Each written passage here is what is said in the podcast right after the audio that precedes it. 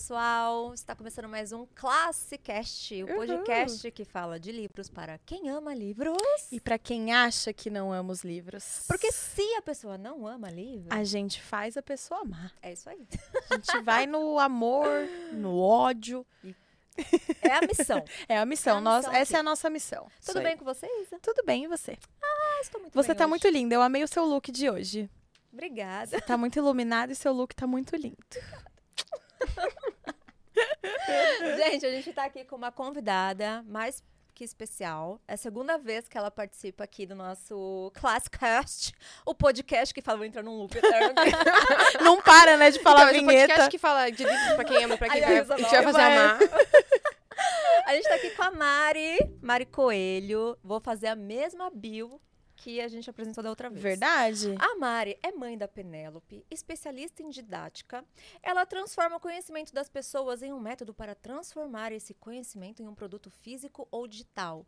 Ou seja, a Mari é especialista em métodos. A Mari é a mulher dos métodos. Obrigada, Mari, por ter aceito o nosso Obrigada, convite mais uma obrigada, vez. Cá, obrigada, Cá. Ah. Adorei o convite, adorei o nosso episódio outra vez.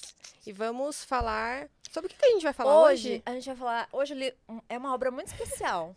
Uma obra é uma obra que, se eu falar, vocês já vão saber. É. É o quê? O essencial é invisível aos olhos. Tu te tornas eternamente responsável por aquilo que cativas? Tu já esqueci a frase que eu ia falar na sequência. Eu tenho Ah, outra. pode mandar. Aqueles que passam por nós não vão sós, não nos deixam sós, deixam um pouco de si e levam um pouco de nós. Nossa. E aí, Mari? O amor é a única coisa que cresce na medida que se reparte. Olha! Não, mas tem uma que é melhor dele aqui, ó. Que era que eu queria ter falado. Pera. Pera. Sabe que dá pra colocar Ah. a foto do desenho? É, a foto do A desenho. gente vai falar sobre hoje sobre... É verdade. Olha um aqui, essa, essa é muito boa. ó. A gente corre o risco de chorar um pouco quando se deixa cativar. Olha. E você, Mari, qual a sua frase? Eu vou colocar a que eu escolhi. Que é, É. assim, é loucura odiar todas as rosas porque uma te espetou. Vocês já sabem de que livro que a gente tá falando? Cara, é muito, tá- deu muito na cara, né? Deu. O que que a gente tá falando. A gente tá falando dessa pequena, grande obra do Pequeno Príncipe. De quem? Anthony Zeppelin. Gente, é muito de. Eu, eh, entendam, Zeppelin. entendam que nesse episódio eu não vou falar o Como nome vocês desse falam homem. o nome dele? Não, eu passo. Zephany. Zephany. Eu passo. Ai, Zephany. Eu passo, eu tenho a língua presa. Anthony. Língua Vamos presa. chamar ele de Zé Perry, Zé Perry, Boa! beleza. né? Zé Perry, Então, gostei. É ele. O seu Zé Perry, Zé Perry. Brasileiramos o nome seu Zé. Perry, é, é, tem que ser Zé Zé Perry. Perry. Cara, um grande autor. vamos, vamos falar um pouquinho do autor antes da gente entrar nessa obra incrível? Vamos. Zé Perry que... Um grande, ele foi, né, é, um grande autor, né? Ele escreveu vários livros, não só esse daqui, apesar desse daqui ter sido um grande marco para a literatura, porque Sim. esse livro é incrível. Ele não viu o sucesso desse livro. Eu acho que ele pegou pouco. Ele, ele, ele, ele morreu logo em seguida. Quando tudo tava pegando muito sobre o Pequeno Príncipe, foi quando ele, infelizmente, morreu. E ele não, ele não, ele não pôde nem ver o quão longe foi o livro dele. Mas livro é sobre isso, né? É, É sobre legado. é sobre você deixar. Você? É sobre- deixar. Sobre, o que você vai deixar depois que você não estiver mais aqui. É. Que lindo, mano. Lindo, Mari. Que lindo. Caramba, Mari. Ô, gente, eu tô de TPM A- e eu vou vai chorar. chorar. Eu vou chorar. Esse, esse, assim, ah, gente.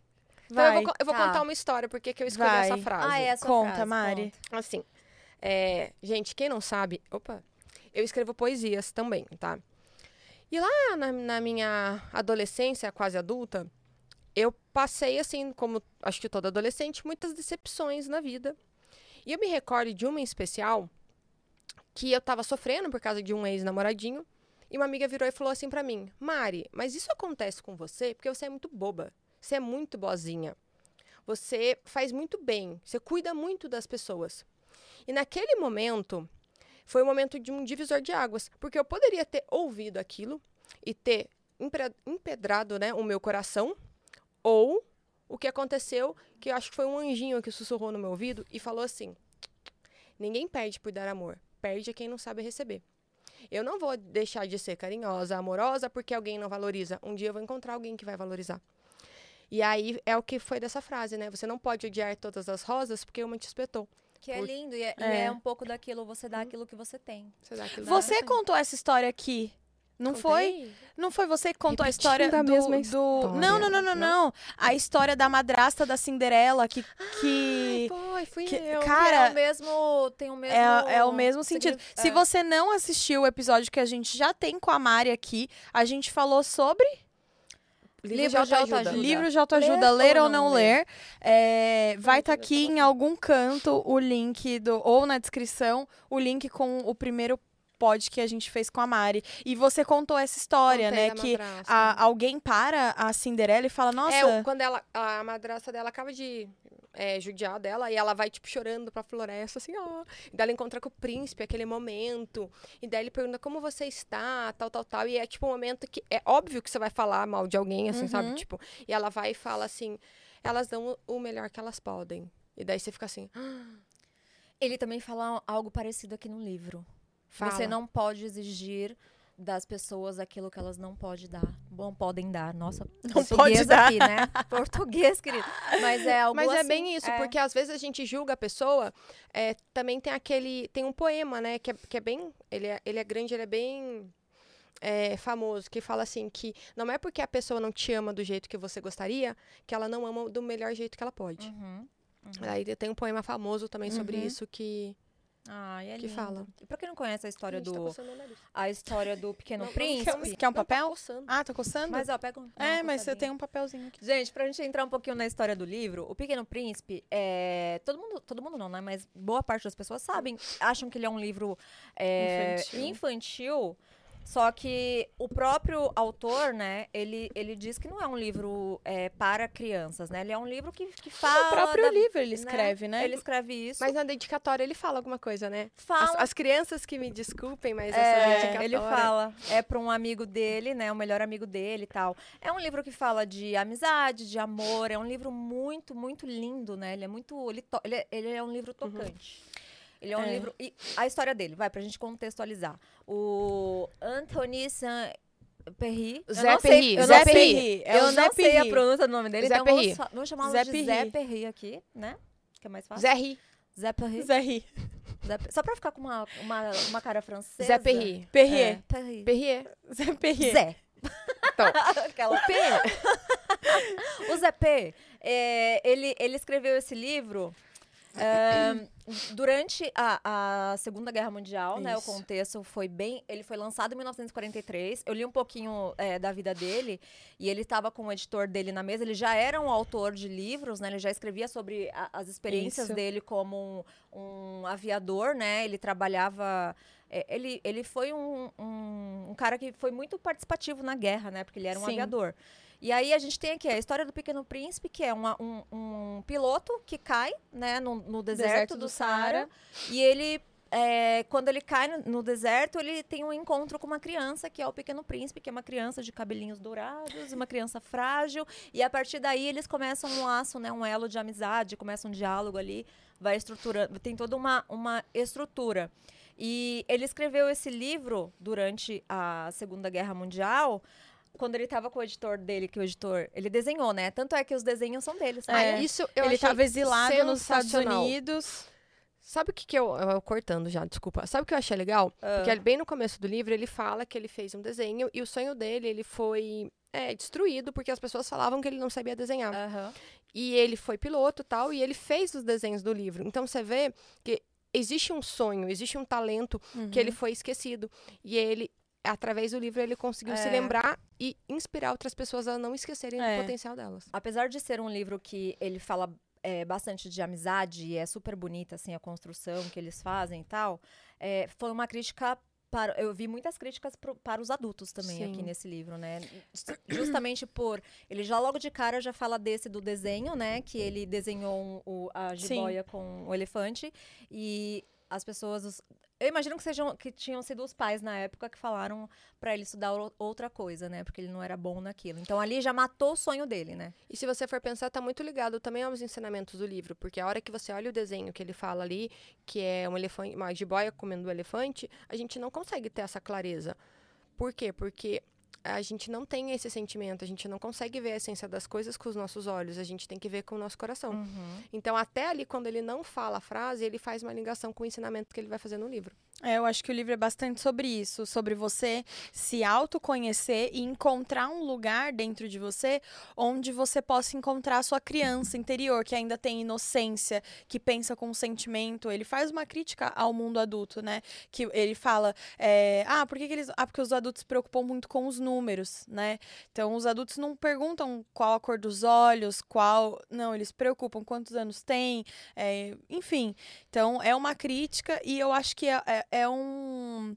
Quando você lê o livro, ele te dá um, um, alerta, assim, tipo, olha, sua vida tá passando e você tá sendo um adulto chato e você tá deixando as coisas simples passarem, né? Superficiais, né? É, você tá sendo... Se a gente for pensar, tem um outro ensinamento aí. Porque pensa, é, o que, que você gostaria de ser? O que, que você gostaria de fazer se você não precisasse se preocupar com nada? Uhum. Né? Se você não tivesse, talvez, nenhuma obrigação, nem compromisso. Quem você seria? É. É aquela questão, né? Se o dinheiro não fosse o problema, quem você seria? É. O que você iria fazer? É. Se você pensar muito isso, porque uma criança, ela não tem essas preocupações. Por mais que hoje existem, né, crianças que fazem investimento, crianças que começam a empreender cedo, ela não tem essa preocupação, normalmente. Então, ela consegue explorar eh, a sua imaginação, explorar o seu potencial, entender o seu talento, se conhecer, se permitir fluir. O que na vida adulta a pessoa, muitas vezes, ela é podada pela obrigação de um trabalho que ela precisa cumprir, de um horário que ela tem que eh, fazer, de, às vezes, uma meta que ela tem que bater. E Uhum. tudo isso acaba matando o sonho. Eu acho muito legal a, a construção da narrativa. Que quando eu li a primeira vez esse livro, eu estava na adolescência. Aí eu tive outra visão. Quando eu li na adolescência. Eu não tive essa visão fofa que eu tive ontem, que eu fiquei sentida. Lembra que eu te falei? Sim. Ai, eu acabei de ler.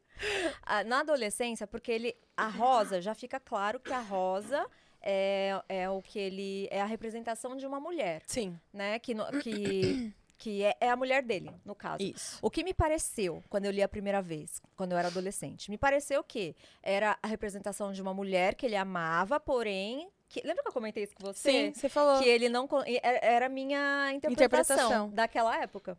E aí, é, que ele não conseguia ficar junto, então ele tinha que sair em busca de outras aventuras, É. de outras mulheres. Inclusive, a raposa, pra mim, era uma outra mulher que ele tinha se envolvido. Isso quando eu li, Ah, quando eu era achou... adolescente. Ah, tá. É, eu entendeu? falar, você achou isso? É, só que o- depois que eu li ontem, eu fiquei refletindo um tempão. Sabe assim, eu fiquei tentando sintetizar tudo que eu tinha lido lá atrás, tudo que eu tinha lido. Olha como a nossa visão muda. A gente amadurece, a gente cria outras experiências e a partir das novas experiências, a gente abre outros caminhos para várias outras interpretações. Por isso que eu acho que ver um filme duas vezes ou mais, ler um livro duas vezes ou mais, em diferentes épocas da vida, vão te trazer reflexões diferentes e Aham. vão é, tocar no seu coração ou em- forma de diferente. forma diferente. Eu acho isso muito legal. É, porque ó, a Camila adolescente teve essa visão é, um pouco mais maliciosa, Uhum. digamos, né? Mas um pouco mais negativa. Cê- só pra eu entender, você achou que ele encontrou a raposa é, como uma Ele outra mulher, se outras- apaixonou pela raposa? É, porque ela, ela fala, né, que ele precisa conquistar ela. É, que você tal. precisa, você precisa aprender a me precisa- cativar. É, e ele fala o que, que é conquistar e tal. Então, e, e- ele conquista ela, né? Uhum. Só que quando eu era adolescente, pra mim, a raposa era como se fosse uma mulher, uma outra mulher que ele tinha se envolvido, mesmo ele gostando da, da rosa dele E lá. aí você foi do time rosa e ficou brava com a raposa. É, na época da adolescência. Mas agora, lendo ontem, eu fiquei refletindo, eu fiquei tão assim. É, muito, é um livro muito sensível, assim. É um livro pra. Ele né, tem que ter uma certa sensibilidade. E aí agora eu entendi que a Rosa é, realmente era uma declaração, eu vejo como uma declaração pra ex-mulher dele, pra mulher dele, né? Que eles tinham um relacionamento bem conturbado. Conturbado. Porque a Rosa, quando você vai lendo os diálogos, você vê que a Rosa é chata. vai. Parece que a rosa é um A pouco Rosa abusiva. É chata, é chata, mimada, né? Eu achei que a rosa meio abusiva. É, então. Se fosse hoje, ela ia ser tóxica. Eu ia ser uma rosa Aí tóxica. eles não, eles acabaram que não se deram porque os dois tinham uma personalidade muito forte, né? Aí quando eu fui pesquisar sobre a vida dele, aí tá dizendo também que ela era muito bonita, ela tinha uma personalidade muito forte, que era o que fazia eles terem esse embate. E ela tinha asma, por isso que ele colocou que ela era frágil, entendeu? Sim, que ele tinha que proteger ela do é, vento. Ah, é muito lindo. É. Eu queria conseguir explicar com palavras. Cara, tem coisa que eu não consigo explicar com palavras. eu acho que é uma história de amor que mostra o ponto de vista de alguém que não consegue aproveitar o momento. Por exemplo, quando ele chega na, na Terra, que ele vê um campo cheio de rosas. Só um adendo. Eu acho que você deixou o ar quente, viu? É, Que eu tô- né? Que eu tô sentindo um, um ar bem quente aqui. Eu também tô sentindo, gente. Camila nas picapes do ar, gente, aqueceu o, o estúdio aqui. LH, peraí. Você pode fazer um favor, pegar lá e apertar frio na gaveta? que aqui não tá indo, as máquinas estão se rebelando. As é, a revolta das máquinas. Eu acho que é uma história de amor do ponto de vista é, de alguém que não consegue dar valor enquanto está vivendo aquela situação. Por isso que eu acho que tem um link muito grande com a vida adulta e essa história de amor que, de certo modo, parece um pouco frustrada. Quando ele chega na Terra e ele vê o campo cheio de rosas, ele fala: Caramba, eu achava que eu era tão especial por ter uma rosa, mas tem várias outras rosas Mas aqui. são todas Então, iguais. e são todas iguais? Eu acho que eu não sou um príncipe rico. Ele fala isso pro aviador, né? Ah, não, mas eu, eu sou um príncipe pobre. Porque eu achava que eu era muito especial por estar com uma rosa, por ter uma rosa. Mas, na verdade, existem várias outras iguais. Então, eu não sou tão especial assim. Então. Eu acho que também passa pelo amadurecimento de um relacionamento, né? No começo do relacionamento, quando você tá muito apaixonado, você olha para aquela pra, pro seu parceiro e só existe ele, né? Só existe o seu parceiro ou a sua parceira. Só que com o amadurecer do relacionamento, muita coisa muda, né? A forma com que você é, trata o seu parceiro também muda. E muitas vezes a gente deixa de ter esse olhar único pro seu parceiro ou parceira. Ou também pode ser que ele só conseguia ver uma qualidade da sua rosa e quando ele faz uma comparação com outras as, as outras rosas, ele descobre que não é só aquilo que, não ela é- tem, que ela tem muitas outras Ah, É qualidades. descoberta. Eu falei que eu ia chorar. Que, Também que, pode que ser. ela é perfeita mesmo ela tendo os espinhos dela. Entendeu? Então ele vê outras coisas. Eu tô de TPM, não pode fazer isso.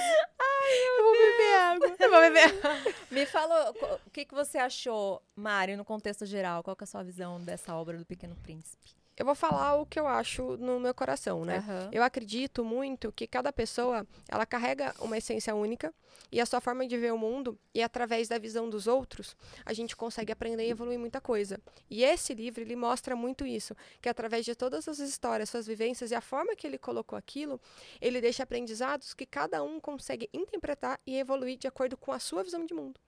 Então, através da vivência dele, da visão dele, ele conseguiu transformar vidas, pessoas e gerações. Então, ele realmente conseguiu passar toda a sua vivência, todo o seu sentimento, todo o seu DNA em um legado. Eu acho incrível, porque quando a gente para pra analisar como que foi um pouco a vida do autor, Não, daí Né? você chora. é. eu- porque assim, Cara, o piloto é ele. sim. né? É ele mesmo. Porque ele era aviador, aí ele teve uma história lá. Cara, Cê- sabe, cê- Pode fala, falar. fala. sabe uma Mari. coisa que, que eu lembrei que é muito legal? Por exemplo, ele não aparece, né, o piloto ali em si. Não, é, é, Ele fala. é uma narrativa. E aí, se a gente for pensar, o que que acontece? Às vezes na nossa vida, a gente fica muito achando que nós somos o centro da atenção. O piloto, na O verdade. não, a gente é o piloto, mas não, a gente não é o piloto necessariamente para nós. Nós somos o piloto para o mundo, para as pessoas. Uhum. Então ele pode também estar fazendo isso, que não é sobre você, é sobre o que as pessoas conseguem aprender através de você. Cara, isso, isso é muito é muito valioso. Se você é, contar que ele era um escritor, né, que ele fazia isso mesmo, é, talvez essa analogia faz muito sentido, Faz sentido, né? Que legal. e é verdade. Se a gente for pegar e comparar, por exemplo, com as redes sociais, poxa, é o seu Instagram, Uhum. mas não é sobre você. Uhum. É sobre o que as pessoas conseguem aprender através de Através, você. Porque é isso que te dá Entendeu? satisfação. Não é quando você recebe 10 mil likes. É quando você consegue. Uma pessoa comenta e fala, poxa, Exatamente. obrigada, eu precisava ouvir isso hoje, É. né? Uma transformação, né? É. É aquilo, não é sobre, é sobre a mensagem, não sobre o mensageiro, né? Isso. É bem Mas isso. o que eu gosto na história é que ele conta que caiu de avião e isso aconteceu de fato Sim. com ele, né? Ele caiu no, no deserto, No deserto. Líbano, sei lá. um- Será Não que ele sei. delirou e teve essa visão? Por Então, que ele sabia que eu escreveu? pensei nisso? Fiquei pensando nisso É, também. Eu pensei nisso. Será De- que do sonhou, dia que ele talvez? caiu. ficaram se- quatro dias sem É. água? É, foi um povoado ali, vizinho que encontrou É, eles, né? E é. resgatou. É. É, eu não sei, pode ser que ele tenha Quatro tido dias depois- uma É, alucinação. eles estavam prestes a morrer, né? Eles estavam já secos, sem água. Porque você refle- pensa bem, talvez ele não tenha alucinado, mas talvez ele tenha tido mais tempo pra refletir sobre a vida. Porque quando você tá perto da morte, a gente o Tende ser a, humano né? tende a refletir sobre a vida. Então, talvez ali entre a vida e a morte, ele refletiu bastante sobre o relacionamento, sobre o lance da vida adulta, a gente só passar por cima das coisas, ao invés da gente ter o olhar inocente da criança, de olhar a, a alegria e na simplicidade, entendeu? Das coisas. É, sobre rela- é. relações humanas. É, né? talvez quando ele caiu lá, ele falou, meu, o que, que eu fiz com a minha vida? Daí ele se lembrou que ele queria ter sido ilustrador e ele não foi. É. Talvez foi a primeira coisa que pode ter... vindo. O que, que eu queria ser quando era criança? Agora eu tô adulto e eu posso morrer. Então, o que, que eu queria ter feito que eu não fiz? Uhum. O que, que você Meio gostaria de. É, né? que, que você gostaria de ter feito na vida, assim, que. que assim, ainda dá tempo, óbvio, né? Não, não Mas dá vamos supor que você. não dá tempo, na verdade, acabou Cara, a minha chance. Mas vamos supor que você tivesse à beira o que que da eu sempre morte. quis ser na vida. Exatamente. Cara, vocês vão rir. Mas eu sempre, eu sempre Se você falar animadora de torcida, eu vou rir mesmo. Não. Desde criança, mas eu, eu consegui falar disso quando eu falei isso a primeira vez pro Ti. É. Pro Ti, sabe o que eu sempre quis ser na vida? Uma rockstar. Eu sempre quis ser uma Ah, rockstar. eu gosto, é um sonho bem legal. É, então, uma rockstar de estádio, sabe assim? Tipo, Joe, Billy Joy. Billy Joy. Grande Billy Joy. Pra quem não acompanhou, fomos ao Rock in Rio. Mas daqui quase eu fartou tive de a emoção. oportunidade, tive a oportunidade, Foi. mas eu deixei passar. Mas por, por conta de, por isso que eu falo que o medo, a- as inseguranças, elas não, não devem é, paralisar você. E me paralisava porque eu tinha essa fobia social e eu nunca conseguia, eu tinha muito contato com essa galera de banda e tal, e eu recebi vários convites Uhum. e eu nunca aceitava os convites, sabe? E aí eu deixei passar essa oportunidade porque eu tinha medo. Então essa seria a primeira coisa que você pensaria entre a vida e a morte. Tipo, Puta, por que que eu não gostaria fiz de isso? ter Não isso. sei entre a vida e a morte, não sei. Mas assim, pensando por alto agora Mas se você momento... tivesse a oportunidade de ter uma banda hoje? Ai, não, não, né, gente? Não. Não. Você acha que não? Ah, não, Não sei, rola? gente. Não, acho que não, né? Acho que já deu.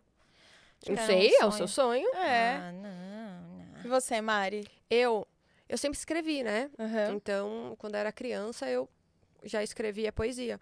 Então, eu queria muito ter seguido essa carreira. E eu acho que eu ficaria muito feliz, assim, só escrevendo. Tipo, ah, hoje eu escrevi uma frase. Você é uma poetisa. Só, só isso, mais nada, mais nada. Só, Ai, só que escrevendo. É lindo, é bem Só isso, romântico. assim. Agora, Hoje em dia tem Ah. Instagram, tipo, estraga de, de frase, postar umas 10 por dia. Só isso. Mas por que você não faz? Então, eu ainda É. posso fazer, mas É. só isso. Eu, na verdade, eu queria transformar o meu Instagram em Instagram de frases. Ai, Mari. Só, mais nada, assim, só isso. E, e vai. Eu já tenho, acho que pra postar por uns 5 anos. Mari, começa. É. É. Começa, Mari. Não tem. ah, você tá muito mais perto que o Rockstar. É mais difícil. não, é mais Que difícil. uma rockstar. Entendeu? Ah, uma certeza. Ainda rockstar. mais em Brasil, né, gente? Não É. dá. É, mas Eu assim, falei, gente, eu- eu começou que- errado quando eu nasci no Brasil. Nasceu no Brasil já não dá, entendeu? Já é muito difícil. Já piora tudo. Eu acho que se for pensar isso, lá, lá, lá atrás, acho que é isso. Acho que isso é legal, assim. E eu não sou muito vibe, assim, sabe, de boa. Eu sou meio acelerada, né? Pra ter, tipo, essa vontade. Mas eu acho que eu continuaria sendo isso. Seria, tipo, só... Eu ia viver pelo meu hobby, entendeu? Uhum. Só vou fazer isso. E é isso. Da pessoa fala, Mari, faz pra mim uma frase pra eu dar de presente. Faço. Pra você. É lindo. Faz, faço. E eu acho que ia ser, ser de boa. É e a uma minha vida ia ser essa. É fofo. Ah, Eu É. gostei, gostei. E você, Isa? Eu gostaria de viver uma vida igual a da Carrie Bradshaw. Quem assistiu é, Sex and the City? Sex and the Eu não, eu não vou lembrar, não vou lembrar. Eu assisti, mas eu não vou não. lembrar. Carrie Bradshaw é a, é a escritora central, ela é o Uhum. personagem central da série. Ela é uma mulher nova-iorquina de sangue que vive e respira Nova York com três amigas maravilhosas. Ela é uma escritora e aí, gente, ela vive experiências muito legais que eu que assim teria sido incrível viver algo parecido assim. Ela escreve sobre sexo e a cidade, então ela escreve sobre seus, prós- pró- seus próprios relacionamentos. Só que assim, gente, ela tem acesso a coisas assim, Vogue, não sei o quê. Ela conhece o Big, que é o grande amor da vida É a dela. loira. Isso. Tá. A, a loira é a Carrie. é. Ela conhece o Big, que é o grande amor da vida dela, e aí, assim, ela vive uma paixão com ele, aí é um vai e volta, e muitas idas e vindas, depois eles se encontram, casam e vivem, assim, uma vida muito legal, ela com as amigas, ela, grandes realizações, assim, sabe? Mas é, é mais pelo estilo de vida dela, sabe? Respirar Nova York, respirar moda, é, é muito legal. Só que o final talvez eu mudaria, porque no final, para quem não assistiu uhum. o filme que a, que a HBO Max fez sobre Sex and the City, meio que dando um fechamento pra série, muta porque eu vou falar o final. O spoiler. vou dar spoiler. spoiler. O Big morre. Hum, o grande amor da vida é dela legal, morre. é ela agora com. Ela já estão com 60 anos, né? Ela e as amigas. Uhum. E, tipo assim, gente, dá de mil a zero em mim, que tô com 29 maravilhosas, lindas, estilosas, só que daí o Big morre porque ele já era mais velho que ela, e aí é ela lidando com a redescoberta dela mesma, entendeu? É Nesse legal. mundo moderno, sem ele, sem o grande amor da vida dela. Mas assim, é muito legal. Eu gostaria de ter vivido uma vida assim, é mais mais leve, sei lá, mais deslumbrante, assim. Eu acho que por bastante tempo eu, assim? eu vi coisas.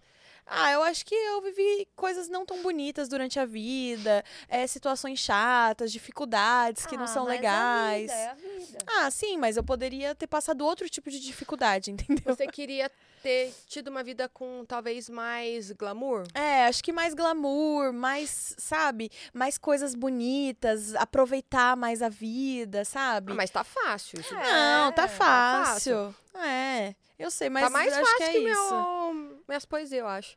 Tá Será? fácil. Ah, Você já começou, você foi pro, pro Rock in Rio VIP VIP do Zip. É, Verdade. Já comecei. Ai, meu Deus, a minha Porque, vida de porque o que, que eu percebo muito? É, isso, isso foi um aprendizado que eu mesma tive.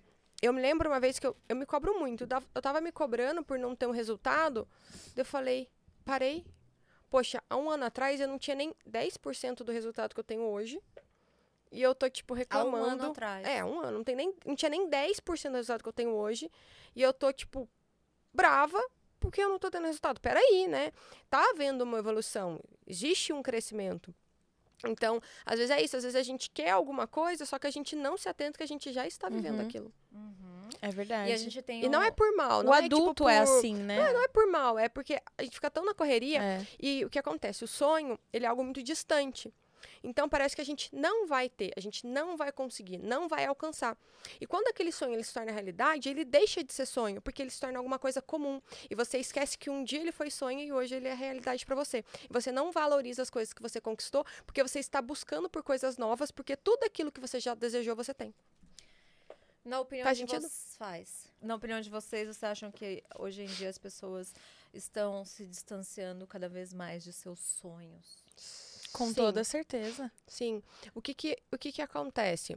Gente, vamos fazer uma comparação com um livro. Quando você é criança, você tem a sua essência, você tem aquilo que você gosta e você se permite descobrir. E conforme você vai crescendo, você é, de alguma forma, obrigado a deixar tudo aquilo que você deseja de lado para viver aquilo que você precisa. E aí você chega num ponto que você nem sabe mais o que você sonha. Você nem sabe mais o que você gosta. Entendeu? Ele fala isso no livro quando ele chega no planeta que tem o ferro- ferroviário. Ferroviário, né? Uhum. O moço que coloca a pessoa lá no, no Uhum. trem. E aí ele pergunta, né? é, ah, mas pra onde essas pessoas estão indo? Aí ele fala, nem elas sabem, sabe? É muito isso. É muito legal esse diálogo. Porque você não consegue seguir o seu sonho porque a sociedade te impõe várias normas. Por exemplo, você precisa trabalhar para ganhar dinheiro. Às vezes o que você sonha em fazer não vai te dar dinheiro, mas aí você precisa do dinheiro. Aí pronto, já não. Aí na infância, às vezes, é você quer investir numa coisa, só que a sua família às vezes não pode te permitir aquilo, ou sua família não tá naquele mood, não acredita em você, pronto, já picota o seu sonho. Então a vida parece que em diversas fases ela vai picotando tudo que você quer fazer, que é o que faz arder o nosso coração. E aí você acaba fazendo o que é necessário para ser uma pessoa que vive, entendeu? Para ser um adulto. Então você precisa trabalhar para ganhar dinheiro, você precisa ter uma família para, sei lá, ser feliz, ali ter um piquinho de felicidade. Aí você gasta dinheiro para reforçar um pouco essa felicidade, só que para você ter o dinheiro para gastar, para uma, uma alegria momentânea. É, você precisa trabalhar mais e é um ciclo muito difícil. E tem uma hora que eu acho que você realmente para e pensa: para onde que eu tô indo? Parece que eu tô indo para um lugar nenhum, porque eu não tô fazendo nada por mim. Aqui eu acho que ele fala bastante sobre isso. O que, que, que, está fazendo por você, entendeu? Que momento que você para e cativa, se cativa. Porque ele não fala só de você cativar outra pessoa, amizades ou, ou sonhos. Ele fala de você se cativar. Você também precisa se cativar. Né? É importante você cativar o, seu ser né? Porque senão você fica igual. Mas agora, vamos tá lá, já que a gente tá nenhum. falando de sonhos, se a gente perguntasse para todo mundo que tá aqui, tá? É, qual que é o seu sonho? Você sabe responder? Quarta voz. Uhum. Vou, vou jogar pra você. Qual que é seu sonho? Ah, é pra, pra dentro dela pensar. É. É, é uma estratégia aqui que a gente tem. Olha, fica tranquilo. Fogueira, né? ah, é? Olha, eu preciso pensar ainda. Não, não sabe? Não Vai, sabe? cara. falar da gente, né? É bem difícil. Ah, hoje, sonho hoje é difícil, né? Tem que ser um sonho atual? Não, se eu, se eu te perguntasse agora, sem pensar, você conseguia me falar? Não. Não. Precisaria de um tempo pra pensar. E aí, eu tive um insight também, né, gente, que eu já falei pra vocês que eu escrevo. E eu escrevo inspirada por Deus mesmo. E daí teve um dia que eu tava refletindo e dele me falou assim, é, eu, eu, eu concluí, né? Deus me ensinou a escrever porque eu não aprendi a sonhar. Que loucura. A gente não aprende a sonhar. Porque toda, todas as coisas que a gente deseja, elas são podadas da gente. Então é como se a gente, inconscientemente, a gente já tirasse aquilo, porque se eu não conseguir, eu vou sofrer. Uhum. Então é como se a gente não soubesse mais sonhar. Isso é verdade. E eu vejo muito que as, forma, as coisas que eu escrevo, às vezes não é para mim, às vezes é para outras pessoas. É uma forma de você começar a sonhar, começar a criar. Porque tudo está na nossa imaginação. Os sonhos, eles são uma extensão né, de coisas que talvez a gente nem conheça, mas um dia a gente vai querer viver. Uhum. E quando você começa a falar de, das loucuras que você pensa e as pessoas começam a podar falando que isso é difícil, que isso é impossível, que isso não dá certo, que não tem como, que não tem dinheiro, o seu cérebro ele vai trabalhando, o seu coração também, para não ter mais esses desejos. Então, por isso que é difícil. A hora que eu pergunto assim, o que, que você sonha? Você fica com medo de falar, porque a partir do momento que você fala e você não consegue alcançar, você vai estar tá assassinando algo muito bom dentro de você. E a gente prefere guardar isso do que colocar para fora e não realizar. Pronto, chorou. Chorou.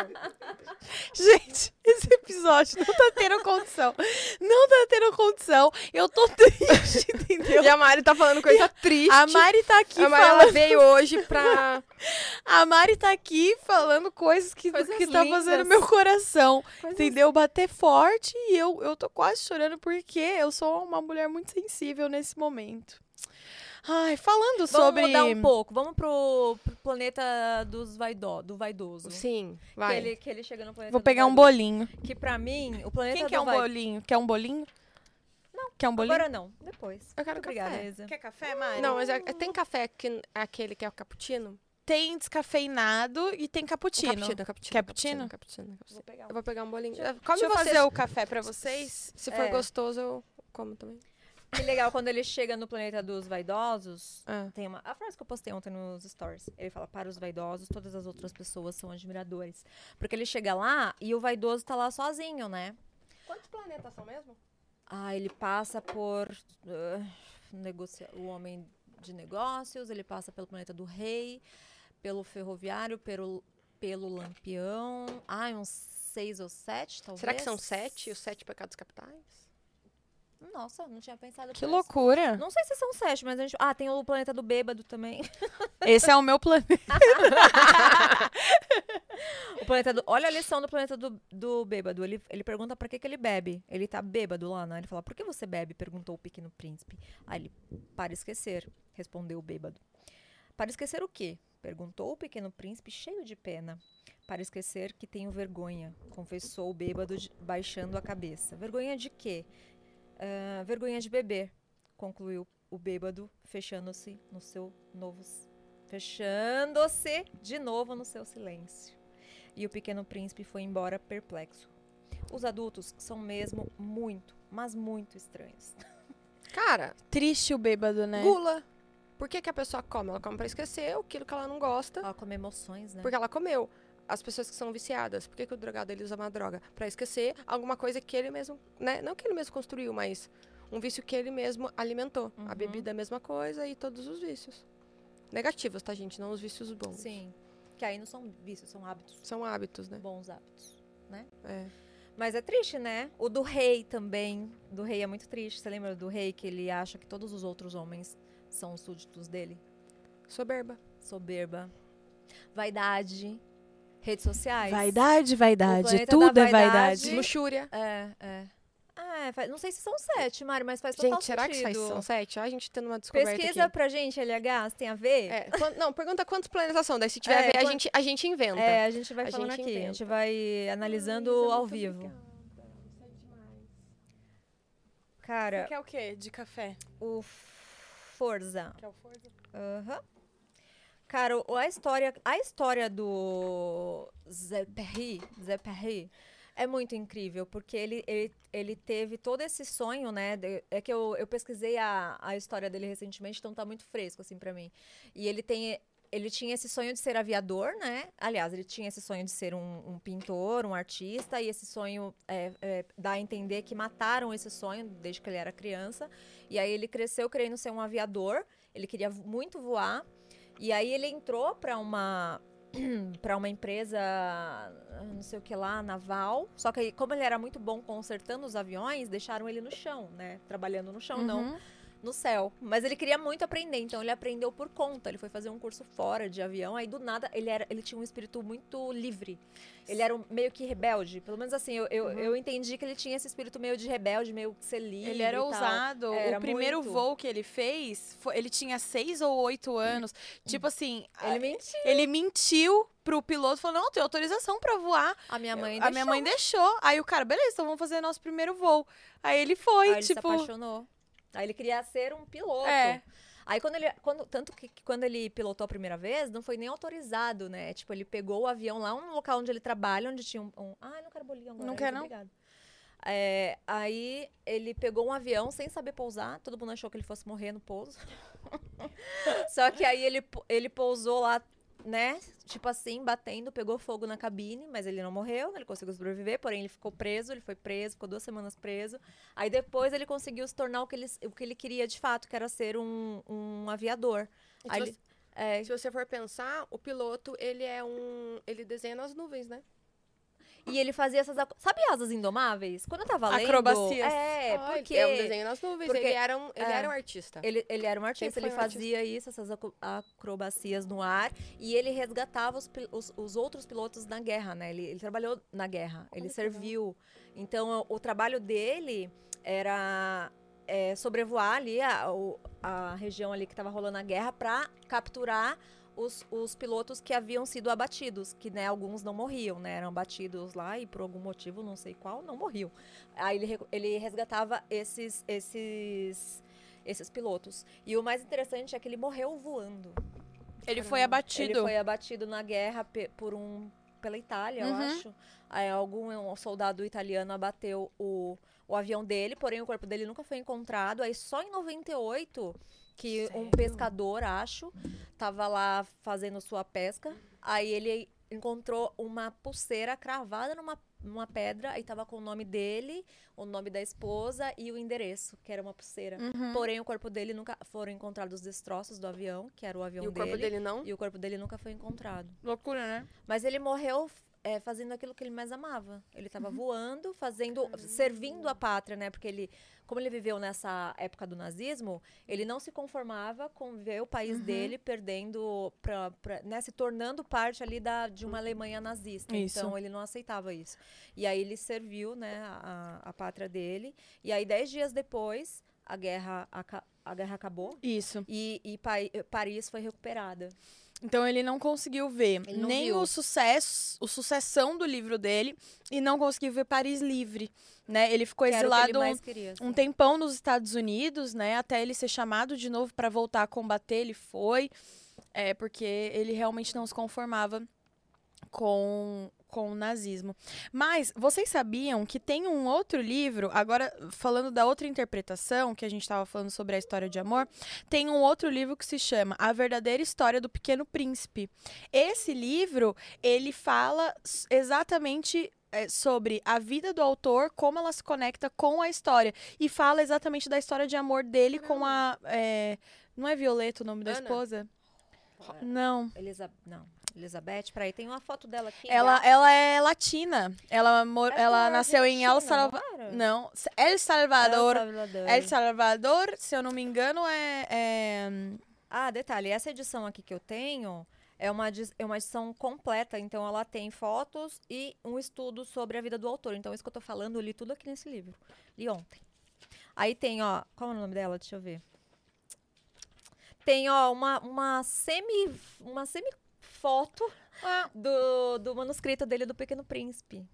É muito Ah. legal, gente. Tem esse, Deixa eu esse pesquisar o nome da mulher dele. Mulher. Consuelo. Ah, Consuelo.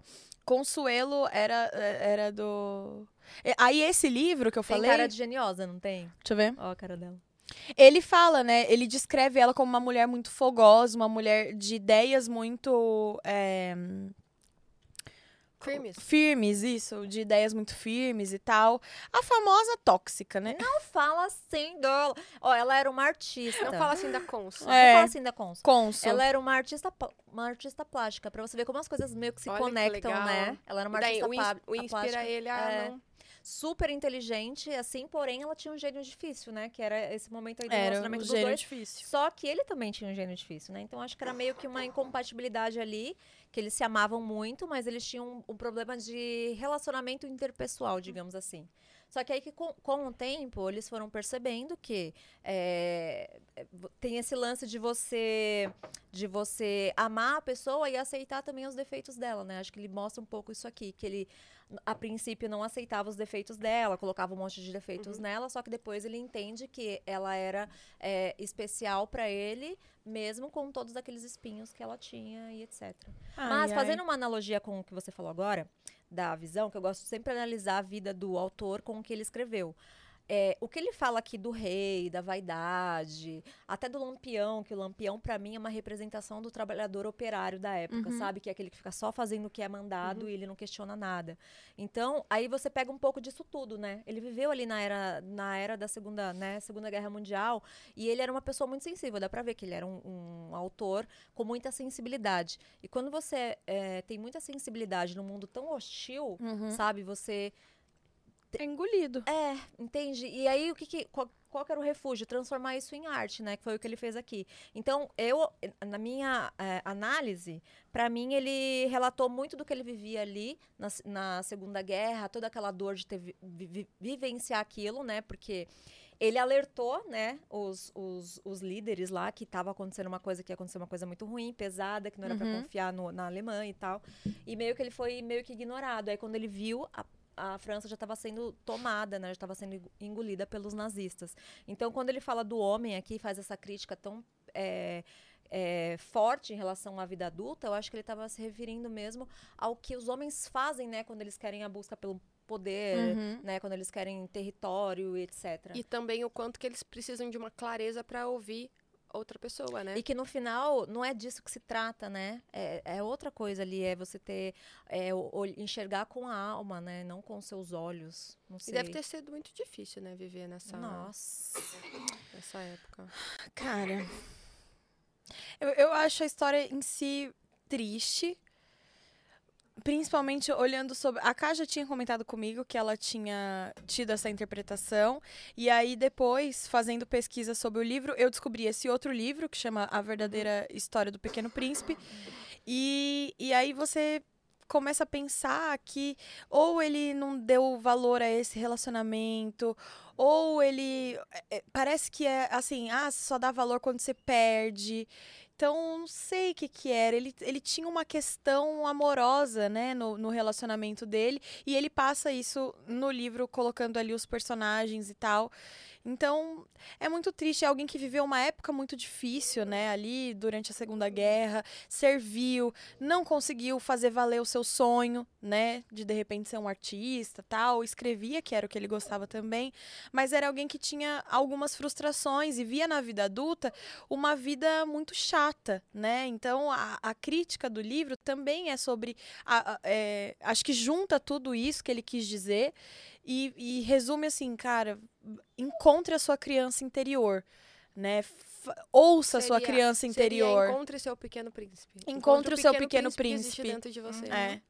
Que é aquele lado que a gente acaba deixando de lado, né? É a Que esperança, é, é, o sonho. de olhar com uma sensibilidade, né, de ter um pouco de empatia. Então ele deixa a importância de você ter amigos, né, de verdade, porque ele não tinha, né, ele não, não tinha essa é, o Pequeno Príncipe, né? É. Então ele Ele é vivia que se- sozinho é, num planeta só pra ele. Tanto é que ele sai em busca de amigos, né? Sim. Ele sai em- numa aventura, mas em busca de amigos. E aí acaba que eles têm esse. e- Ele tem esse encontro dele com a sua criança interior, que é esse lado mais sensível, esse lado mais inocente de ver a vida, que não necessariamente é, é ingênuo, e sim mais belo, eu acho. E se a gente for pensar, então, na, nisso, o que, que vocês acham que, que significou na hora que o príncipe ele volta pro planeta?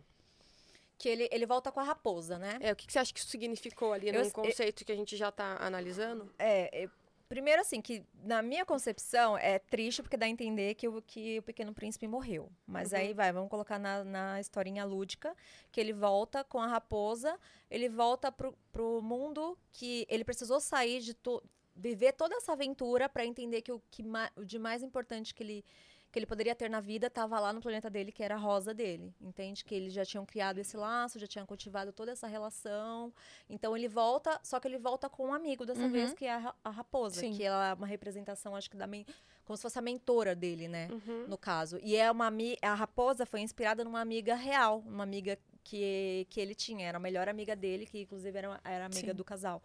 E aí eu acho que ele volta com tudo que ele precisava, sabe? Que ele volta é, é, de alguma forma valorizando aquele amor que ele, que ele largou lá, porque ele não achava que era tão especial, ele não tinha essa, essa visão.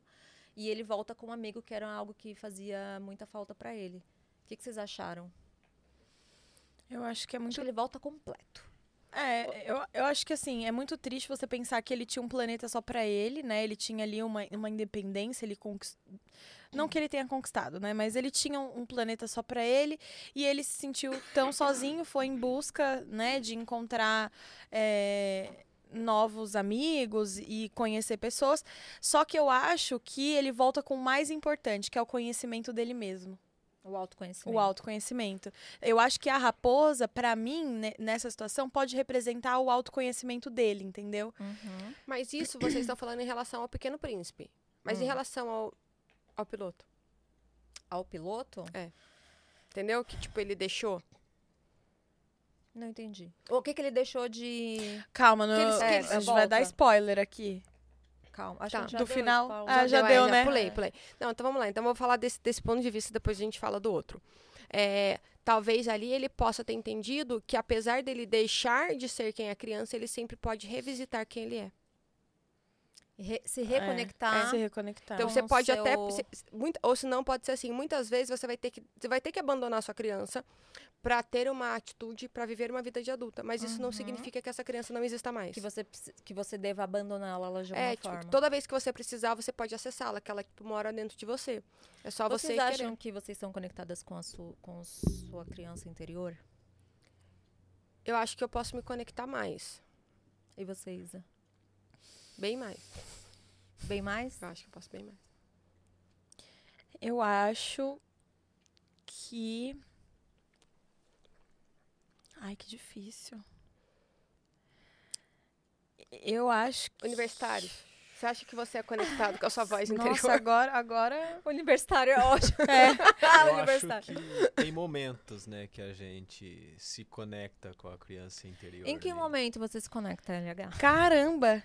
Eu acho que de- determinados filmes infantis que você assiste, sei lá, com a sua família, talvez você lembra de uns flashes do passado, às vezes se conecta com a sua infância que você passou lá atrás, talvez com alguns momentos desses filmes infantis. Tá, uma pergunta. Vocês acham que se conectar com essa criança interior tem necessariamente uma ligação com quem você era quando criança?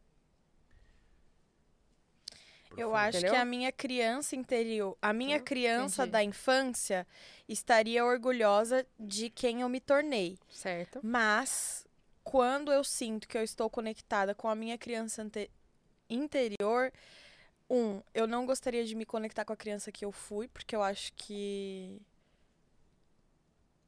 Enfim, tive uma boa infância, tá? Aquelas, né? Eu tive uma boa infância, tudo, mas eu acho que quando eu me conecto com a minha criança interior, eu acho que sou, eh, sou eu adulta, só que com um olhar mais terno sobre as coisas. Um olhar de ternura para as coisas, mas eu acho que não a minha criança ah, quando eu era criança, exatamente. Entendi. Eu acho que é que pros universitários, sim, né?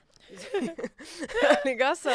É porque, assim, o que, que eu vejo? Quando a gente fala criança interior, eu não vejo necessariamente como uma criança, Uhum. mas eu vejo como uma essência. É. Uma essência pura, uma essência divina, uma essência sobrenatural, uma essência natural também. Sim. que a gente tem, que é realmente o nosso melhor lado, né? Aquilo que a gente tem de melhor, quando a gente consegue tanto acessar para nós quanto para os outros. Acho que acessar a sua criança interior eu vejo muito nesse sentido, acess- sua essência mais profunda e verdadeira. Uhum. Eu tenho uma conexão aflorada com a minha criança interior. É? É, Você gosta? Eu gosto, eu gosto. Depende. É, assim, tem, tem é, momentos e momentos. Por exemplo, quando eu estou lendo um livro, eu acho que eu tenho uma conexão muito forte com a minha criança interior, que é quando eu Uhum. tenho essa visão mais que o pequeno príncipe tenta passar, sabe? Que o essencial é invisível aos olhos. Uhum. Por exemplo, quando eu estou assistindo um filme e eu consigo captar camadas daquele filme de pessoas que estão próximas a mim, não consegui Uhum. captar a mesma coisa e depois que eu falo o que eu captei, que é um pouco disso que a Mari tá falando, aí a pessoa fala: "Nossa, Faz é sentido." mesmo". É, porque você você não tá ali no superficial, você vai um pouco mais além, né? Você vai um pouco mais na profundidade. E eu acho que a criança interior, eu concordo com a Mari, eu acho que é bem isso que ela tá é, colocando, no termos de você ter a sua essência ali, e você conseguir ver através, sabe? Agora, falando da criança, da criança criança, eu acho que eu tenho, é, eu tenho também, porém eu tenho pessoas que me, é, que quando eu estou perto me permitem ser é, a Camila criança, sabe? Por exemplo, o Ti, a Rafa, o Uhum. Pirulis, quando a gente tá conversando Sim. também, que eu tenho uns momentos bobos, que a gente fica falando Sim. besteira. Então tem, tem é, pessoas que me permitem acessar esse lado mais Aham. infantil, bobo, infantil mesmo, sabe? Agora, da essência, eu, eu, eu acho que eu ainda tenho essa conexão assim.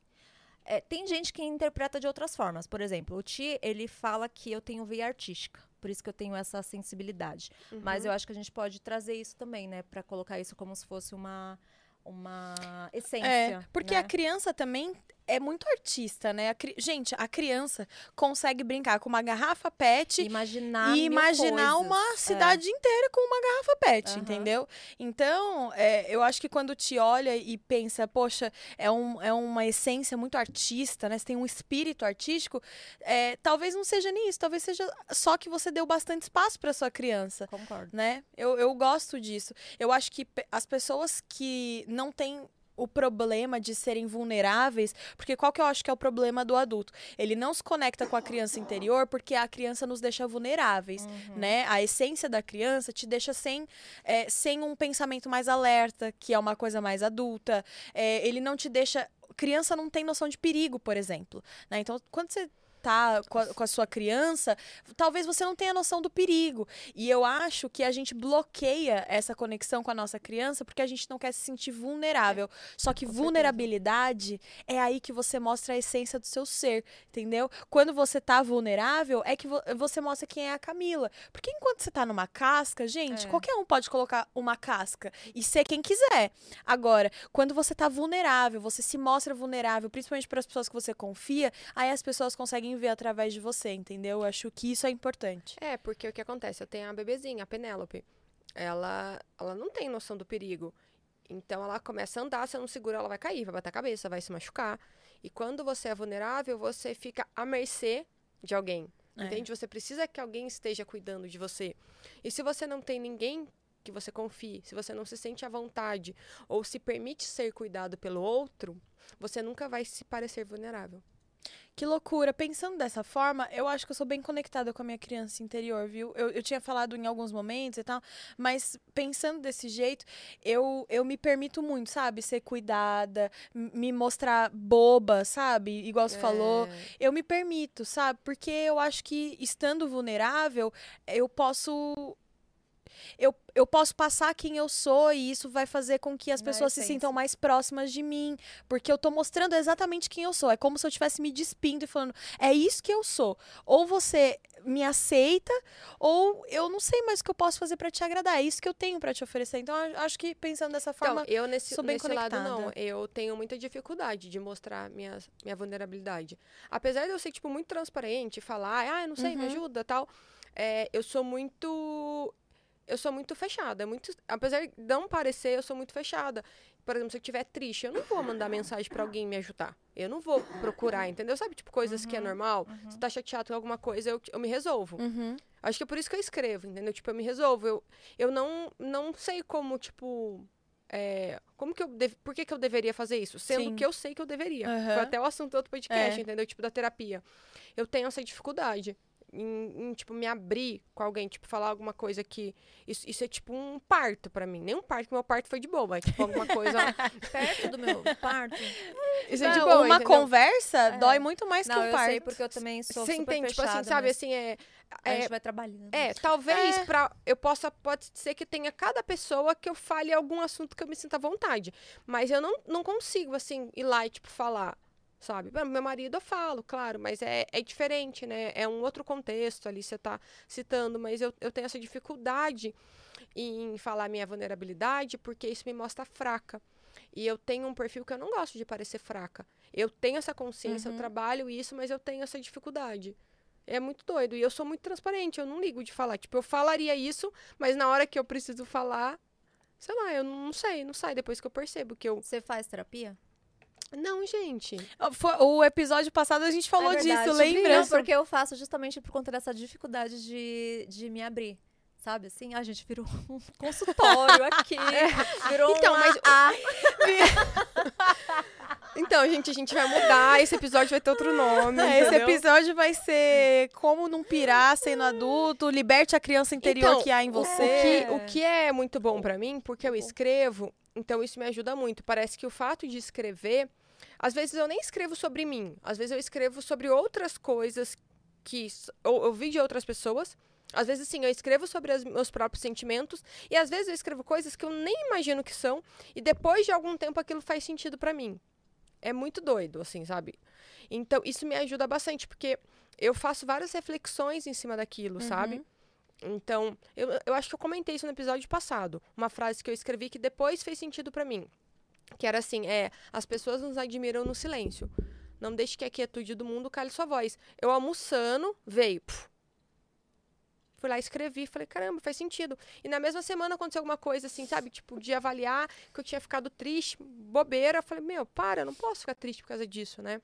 Mas Ó. é, ó, você falou que você é fechada, que não consegue se abrir. Só que a sua forma de se abrir, pelo que você está dizendo, É através desse. é através da escrita. Então você o Kafka, o Kafka, é Kafka. extremamente fechado. Cara, que é Kafka é um um autor. Um amigo nosso. é um amigo amigo, próximo. porque já tem aqui mil e um episódios só de Kafka. É o autor do Metamorfose que, e do processo, Processo. que a gente já, já soltou os episódios no podcast. E ele tinha esse comportamento dele ser super fechado, retraído, na dele, isolado e tal. Só que ele conseguia expor tudo que ele sentia através da escrita, É. sabe? Na- nas obras dele, que são incríveis, inclusive. Sim. Aí você também tem É. essa. essa... E eu acho assim que só faz sentido eu contar os meus problemas se for pra edificar alguém.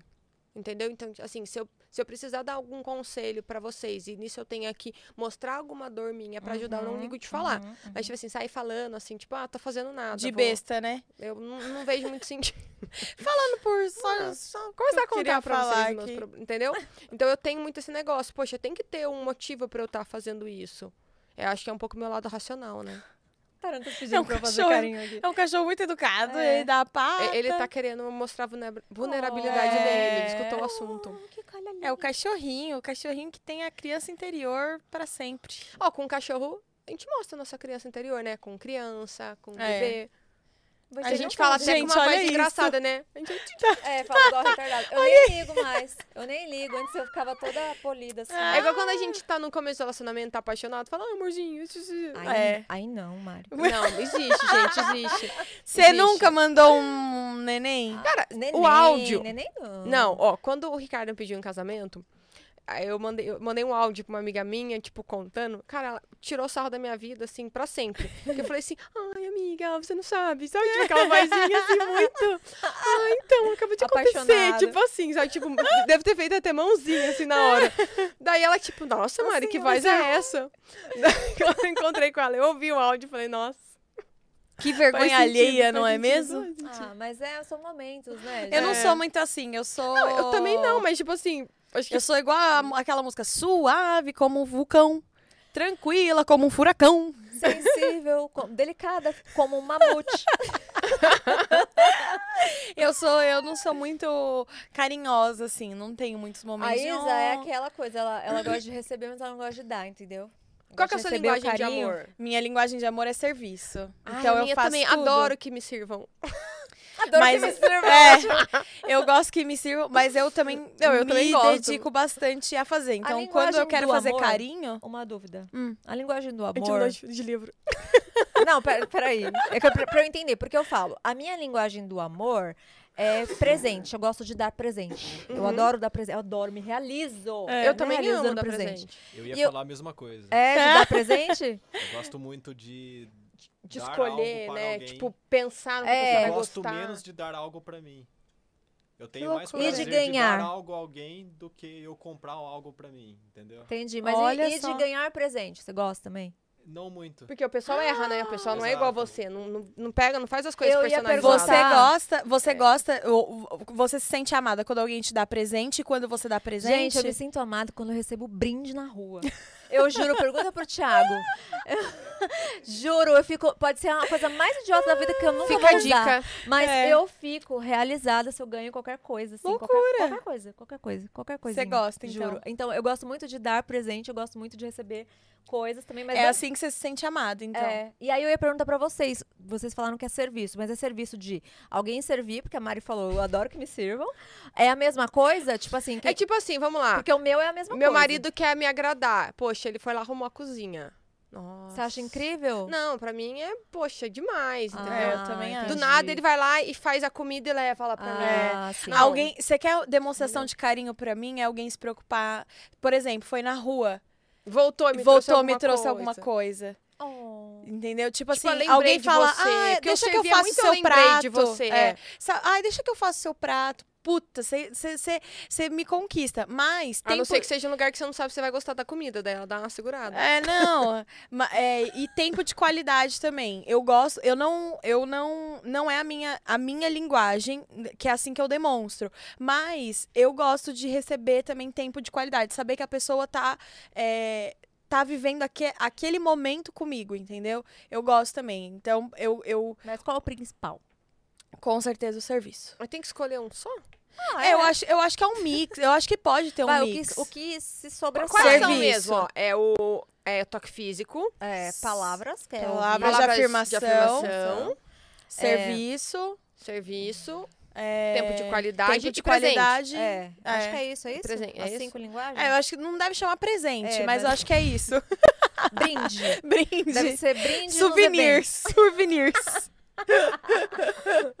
Lojinha, lojinha. Ah, ó, se você tem a linguagem do amor de presente, ou você, né, tanto de receber quanto de dar presentes, aqui você pode presentear o seu, o seu amor, ou sugerir ali pro seu amado te presentear com. Seu amor, não é nem dia dos namorados. é, mas, é, on. mas é isso, né? Linguagem do amor. bem. É. Seu amor. É, seu amor. Com três corações, porque a gente vai te ajudar nessa missão. Verdade. A Três Corações é nossa parceira e a gente tem 20% de desconto para você fazer a sua primeira compra lá no Mercafé, que é o e-commerce da Três Corações. Comprar cápsula, xícara. A máquina, caneca, tudo que você quiser, assim, da Três Corações, tem lá, entendeu? Então, tem um QR Code aqui na tela e também o link tá na descrição.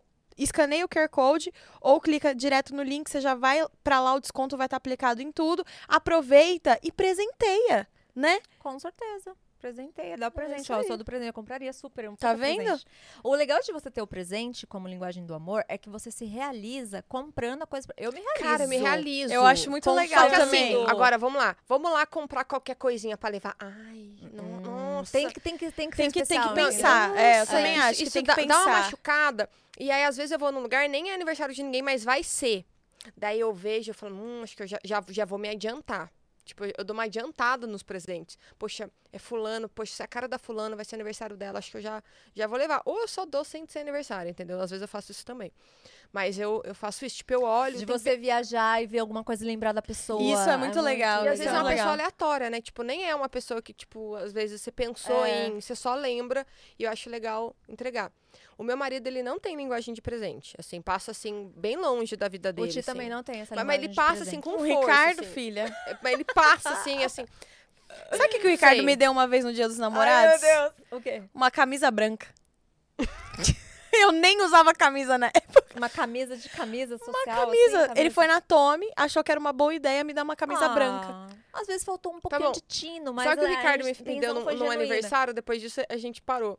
Ele entrou numa loja, tipo, de maquiagem aleatória, uma lojinha, e perguntou pra moça o que, que as pessoas compravam e me deu. E detalhe, era a primeira loja do shopping que eu sei qual loja que era. Ele entrou, Falou, nossa, vai ser daqui. Foi ele mais olhou fácil. Sem primeira loja, hoje. comprou e me deu. Eu tenho outro Eu presente não gosto ruim. de maquiagem, mas, tipo assim, você sabe que. Ah, as mulheres adoram. Daí, tipo, ele ouviu Que ela, mulheres, né? É, quais, Que né? mulheres. E eu sou, tipo, alérgica à maquiagem, né? Daí, tipo, Ah. tinha várias coisas que, tipo, eu não podia usar. Daí Errou. ele ficou, tipo, mó triste, assim. Daí ele falou, nunca mais do presente. Só que, na verdade, ele não ficou nada. Acho que ele fingiu que ele ficou triste, ele vai assistir, ele vai concordar. Só pra ele se livrar disso.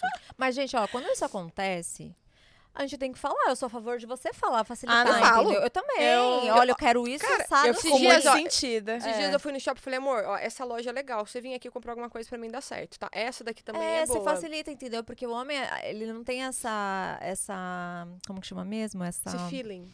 Não Noção. Não, mas, mas sabe o que, que o Ricardo faz? Eu tô numa loja, daí a gente foi e comprou alguma coisa e fala, amor, esse poderia ser o seu presente, né? Do nada. A gente fala, ah, eu comprei uma coisa que eu gostei, amor, esse poderia ser seu presente, né? É, eu, eu sou a favor de a gente facilitar esse Uma caminho. vez eu daí ganhei já de desencanei, Natal. entendeu? Eu já desencanei, eu nem... Tem que nem facilitar, a ligo. gente tem que falar o que quer, o que, que Mas não quer, é, o que que não Ricardo, gosta. ele, ele teve assim, picos, né? Uma vez ele me deu de Natal. é, gente, esse presente foi muito engraçado. Ele me deu um ano de assinatura premium do Spotify.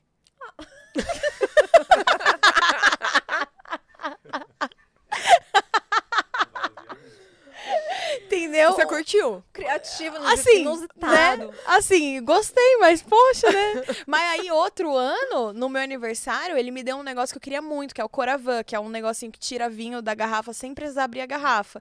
E assim, tipo, é um puta presentão. E ele prestou atenção, que eu falei. E aí ele, ele pegou, entendeu? Ele pescou ali e me deu. Menina, esse dia ele encheu balões, colocou pelo corredor da casa, assim, ó. Me deu um abridor de, de já vinhos. você curte. É, entendeu? Então, o Ricardo também, uma vez, ele fez isso. A gente morava fora, era dia dos namorados, ele fez maior surpresa. Ele viu uma bolsa que eu gostei, tipo um chocolate, comprou, fez uma mesa. Aí, ó, incrível. Cara, eu fiquei super emocionada. E daí também, outra vez aqui no Brasil, a gente tava no shopping, ele lembrou de alguma coisa que eu gostei e comprou. Mas aí ele parou, né, amor? Dá pra você. 11 Fica a anos depois, né? Fica difícil. Vocês estão há quanto tempo juntos? A gente vai fazer sete anos esse ano, agora em outubro. É, Bastante. Você? 11. Onze. Foi quantas Dez. vezes? Uma vez? O quê? Uma vez? P- Duas? presentão, assim, Uma. foi essa que foi um presente de Natal e, e outro que foi meu presente de aniversário. O resto foram presentes legais, assim. Uhum. Mas, assim, presentão que você fala, puta merda, agora ele foi na veia. Foram esses dois aí, que foram tops. Viu? Foram Acertou. incríveis. A gente poderia fazer um checklist, né? De pessoas que não sabem dar presente, como dar presente. É, de uma raça pra cima. Essa pressão. Bom, o, e- Agrade o seu o amor. episódio foi de Pequeno Príncipe a como presentear se você não sabe presentear. E eu que engraçado, a gente falando aqui de presente, consumo e tal, e o, e o livro faz uma, uma crítica, É. né, de a sociedade de consumo.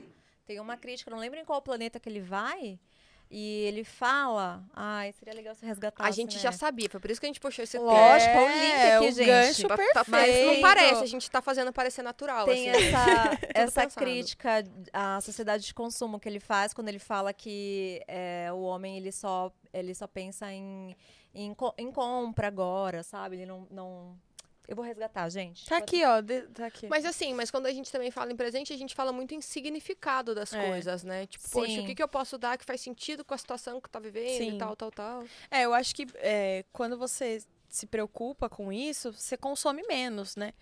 Porque daí você não, você não sai comprando coisas aleatórias. Então, mas eu vou dar um exemplo. Eu fiz o teste genético e lá deu que eu tenho uma enzima, um DNA, não sei como é que chama o negócio que eu esqueci, que é eu me realizo fazendo as coisas, isso me deixa feliz. Então, por exemplo, comer me deixa feliz. Que legal. Comprar me deixa feliz. Eu, eu fico feliz comprando também. E aí, eu falei que a gente não tem mais que dividir as- a- a- o pagamento, você tem que dividir as compras, então, né? Cada semana eu vou É. comprar uma coisa que eu Mas preciso. você sabe mas que eu fico será feliz até de comprar coisa pra outras pessoas. Eu também, eu adoro comprar. Tipo assim, é teve que uma faz? vez, quando a gente montou aqui o podcast, a gente comprou um presente pro Lucão, pro Kaique e pro John. Cara, eu fiquei tão feliz de comprar o presente. Tipo, eu acho muito legal. eu me sinto legal, né? satisfeita. Por exemplo, gente, quem se sente satisfeito fazendo compra no mercado? Eu amo. Eu amo. Eu, Eu acho amo. muito legal. Eu vou lá, hum, eu quero isso, aí tem que comprar isso. Daí eu quero olhar, ver o que, que é É, melhor. Eu quero gosto analisar, também. Pensar. Eu não, não precisa ser coisa pra mim. Eu comprar coisa pra minha casa, eu acho o máximo. Ah, vou comprar. eu- por exemplo, agora eu tô querendo comprar pratos novos, né, lá pra casa. Eu já tô ansiosíssima, olhando várias coisas que eu quero e E nananã. Ricardo, Eu acho muito. Ah, cara, não gosta. ele fica assim, amor, precisa. É, não assim, não que ele fala que precisa, mas ele, ele não chama ele pra escolher, entendeu? Que ele não. Ah, ele olha, ele, ah, legal, tal. Mas não é a vibe dele, assim, É, não é o que achei, ele curte. Achei, gente. É um diálogo que ele tem com a raposa. Hum. Que aí a, a, a raposa fala: A gente só conhece bem as coisas que conquista, disse a raposa. As pessoas já não têm tempo para conhecer nada, compram tudo pronto nas lojas. Como não existem lojas para vender amigos, as pessoas não têm mais amigos. Oh, Profundo. é triste, eu achei. É uma, é uma crítica, né? É, e à também sociedade de consumo. É, e, ta- e também mostra que assim, que as pessoas elas estão muito a- acostumadas a tomar posse em vez de construir. E uma amizade você não pode tomar posse, você tem que construir, você tem que cultivar. Cultivar. que- é, Fala muito disso, né? Cultivar. É, ele cultivar, alimentar, semear, cuidar. É o que a raposa ensina pra ele sobre cativar, né? Ele, ela, ela e o ensina ele. consumo, ele, não, não tem cultivo, É, né? Ai, que triste. triste. Vou chorar. E apesar. é, Aqui é uma anotação minha. Vai, manda. Vou ler minha anotação aqui, ó. Vai. apesar de de sermos seres que entendem a comunicação, que temos a comunicação, a gente não consegue se entender. Porque o ser humano tem muito disso, né? Sim. Eu falo uma coisa pra você, mas você vai ouvir o que você É. quer. né? Lacan dizia isso, né? É. Você é responsável pela- por aquilo que sai da sua boca, mas você não pode se responsabilizar pelo que chegou no ouvido da outra Pelo pessoa. que a outra pessoa Sim, entende. Porque o significado das coisas, eu sempre falo isso, não é necessariamente o que elas significam. É. É aquilo que a gente entende como seu significado. Difícil, né? É confuso, Difícil porque a às gente vezes se relacionar lá, dessa às vezes você forma. fala assim, é, o que, que para você é vaidade? É, cada um vai ter um.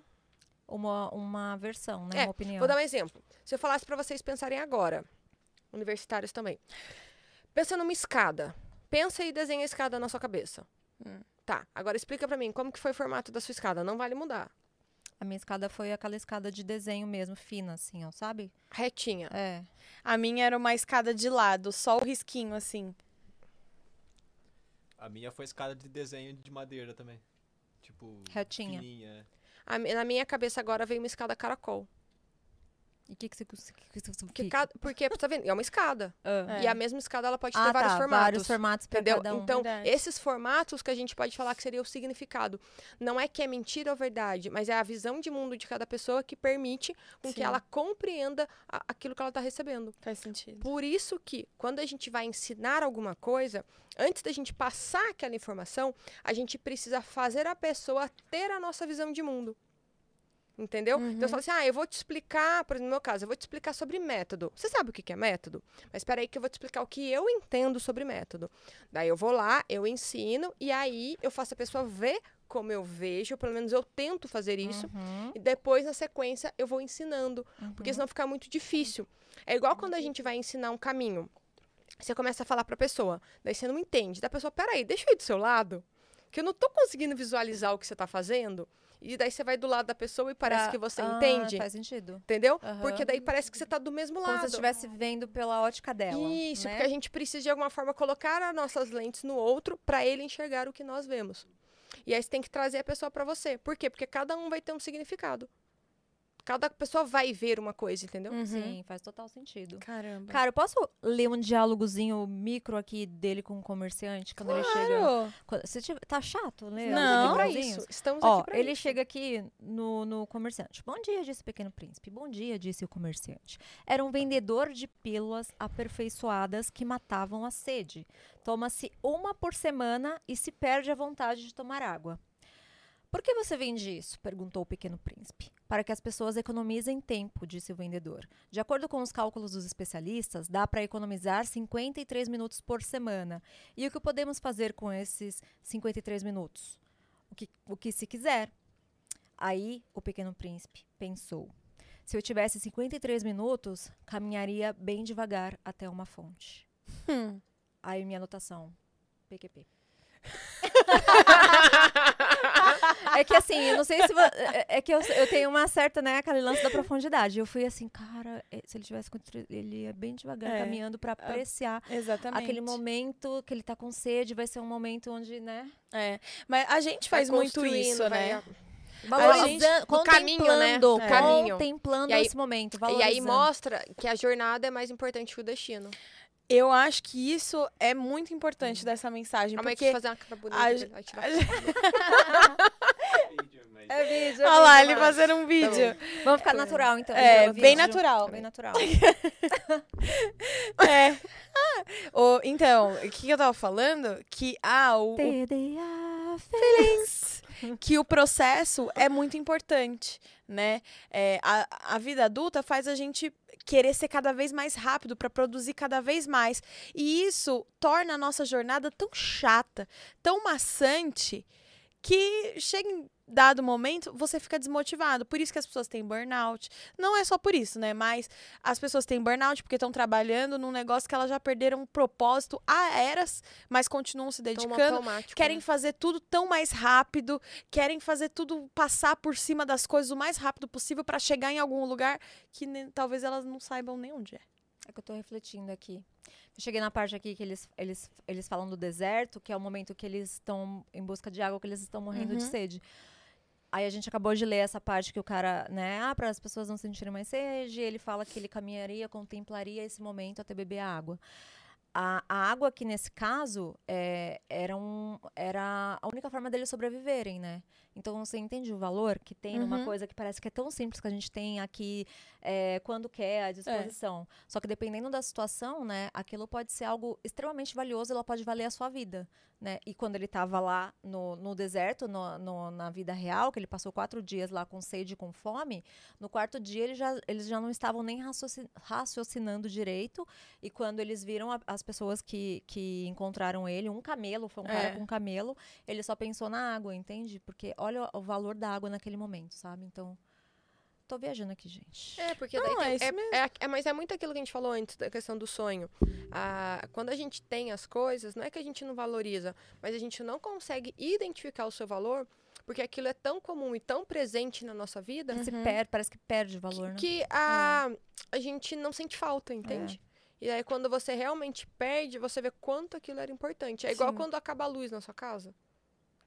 Tipo, acabou a luz. Você fala, caramba, mas eu usava a luz pra tanta Aí coisa. Aí você se percebe, sente né? tão, tão sem ter o que fazer, né? E olha a profundidade. Quando eles encontram o, o poço, né? Quando eles estão lá morrendo de sede, eles estão indo em caminho do poço, eles encontram lá um poço enfe- enferrujado e tal, com a água. E aí ele descreve aqui nessa, nessa passagem que o barulhinho era como música, sabe? O barulho de. Sabe aquele barulho? Era a música para os ouvidos deles, assim, eu sabia porque que tava era. chegando. É. Olha. Era uma água que tava chegando. Ai, gente, vamos para o nosso quadro Fogueira ou Cabeceira? Vamos, vamos. Mari, Ah, não. Tem vinhetinha? a gente tem vinheta. Não, não. Tem ele- Esse, esse foi muito difícil outra vez. Pera aí. Não vale. Não?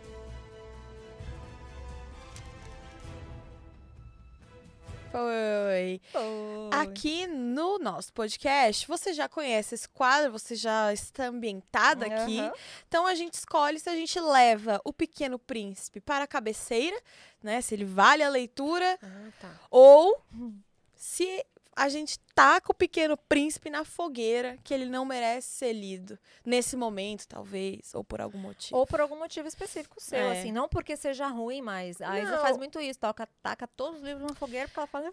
Pra não chorar, demais. vou atacar É. o Pequeno Príncipe porque eu tô de TPM, tipo isso. É, É, tipo é. isso. Bem profunda. Não, eu acredito que sim, ele é cabeceira, não é fogueira, não. Já respondi antes, né? Desculpa, volta. Vai. Então você bota ele na cabeceira. Sim. Você, eu respondi antes da pergunta, né? Aca- Você Acabei com o quadro. coloca na cabeça. Acabei com o quadro. Quer Mas qual, por qual motivo? Tem que, né, disserte. Vamos lá. Por que, que o Pequeno Príncipe ele tem que ir pra cabeceira? Primeiro que mesmo quem ainda não leu o livro, é, vive os seus ensinamentos sem saber. Uhum. Então, quando você, se você pega esse livro e coloca na cabeceira, você vai entender a origem de muitas coisas que às vezes você já até postou na sua vida, no seu Instagram, você ouviu, você disse e você nem sabe a origem. Então, isso vai te ajudar a identificar a origem de muitas coisas que você acredita.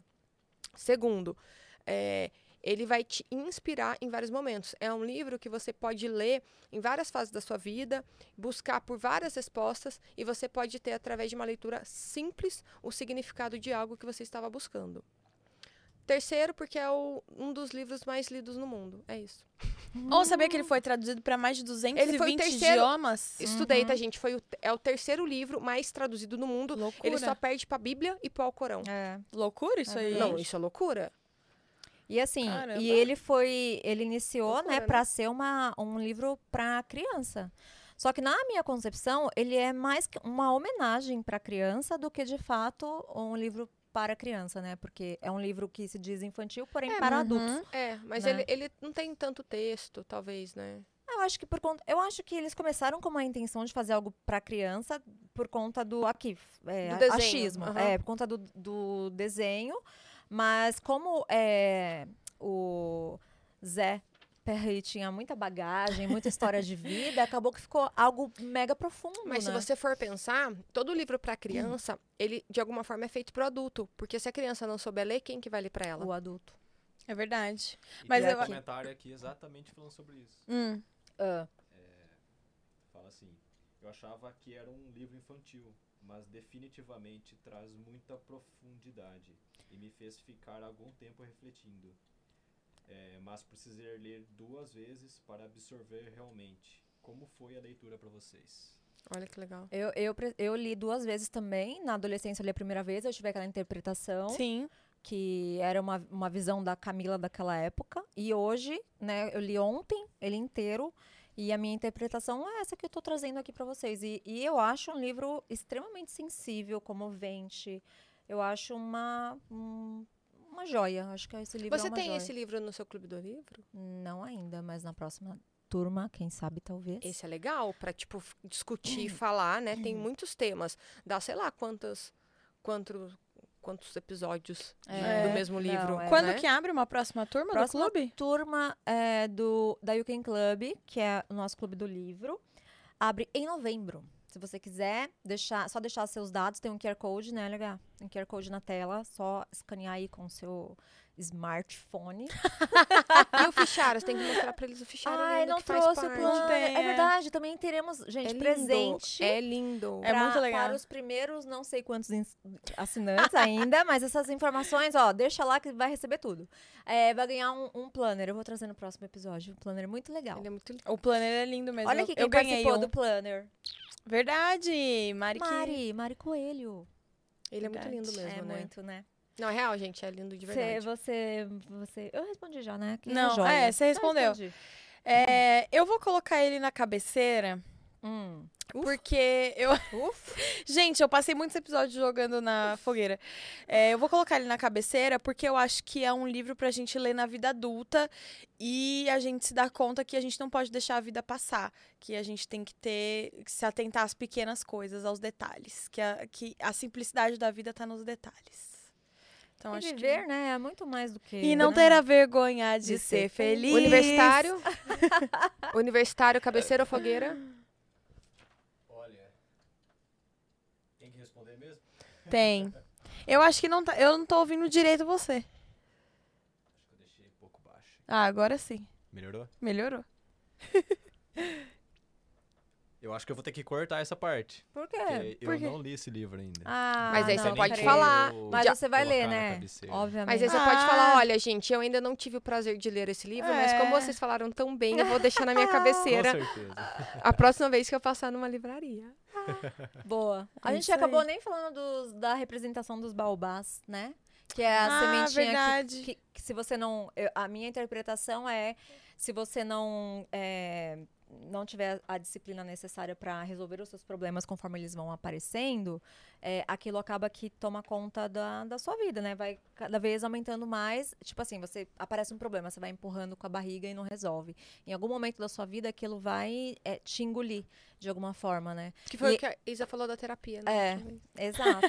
Você Que- sabia que os baobás eram uma árvore típica de El Salvador, de onde veio a mulher Sim, dele? Sim. Olha, Muito Eu legal. vi isso. Tem aqui, nesse livro, inclusive. Muito legal. Hoje, a procrastinação. É, a, o a galera que Boa. falou que os baobás de hoje são a É procrastinação. verdade, é verdade. Mas aqui, é, eu imagino que ele tenha relacionado com ah, uma crítica é, para o nazismo mesmo. Sim. No sentido de, cara, se a gente não acabar com isso agora, isso vai rachar o mundo. Porque ele fala que os baobás racham o mundo, né? Então, acho que ele relacionou é, o, lance de destruir o mundo com o nazismo, que era o que ele vivia na época. Sim, era o que ele estava enfrentando. E é muito legal. Olha a importância de você saber o que o contexto histórico que o do autor livro, né? é, o que, que foi escrito.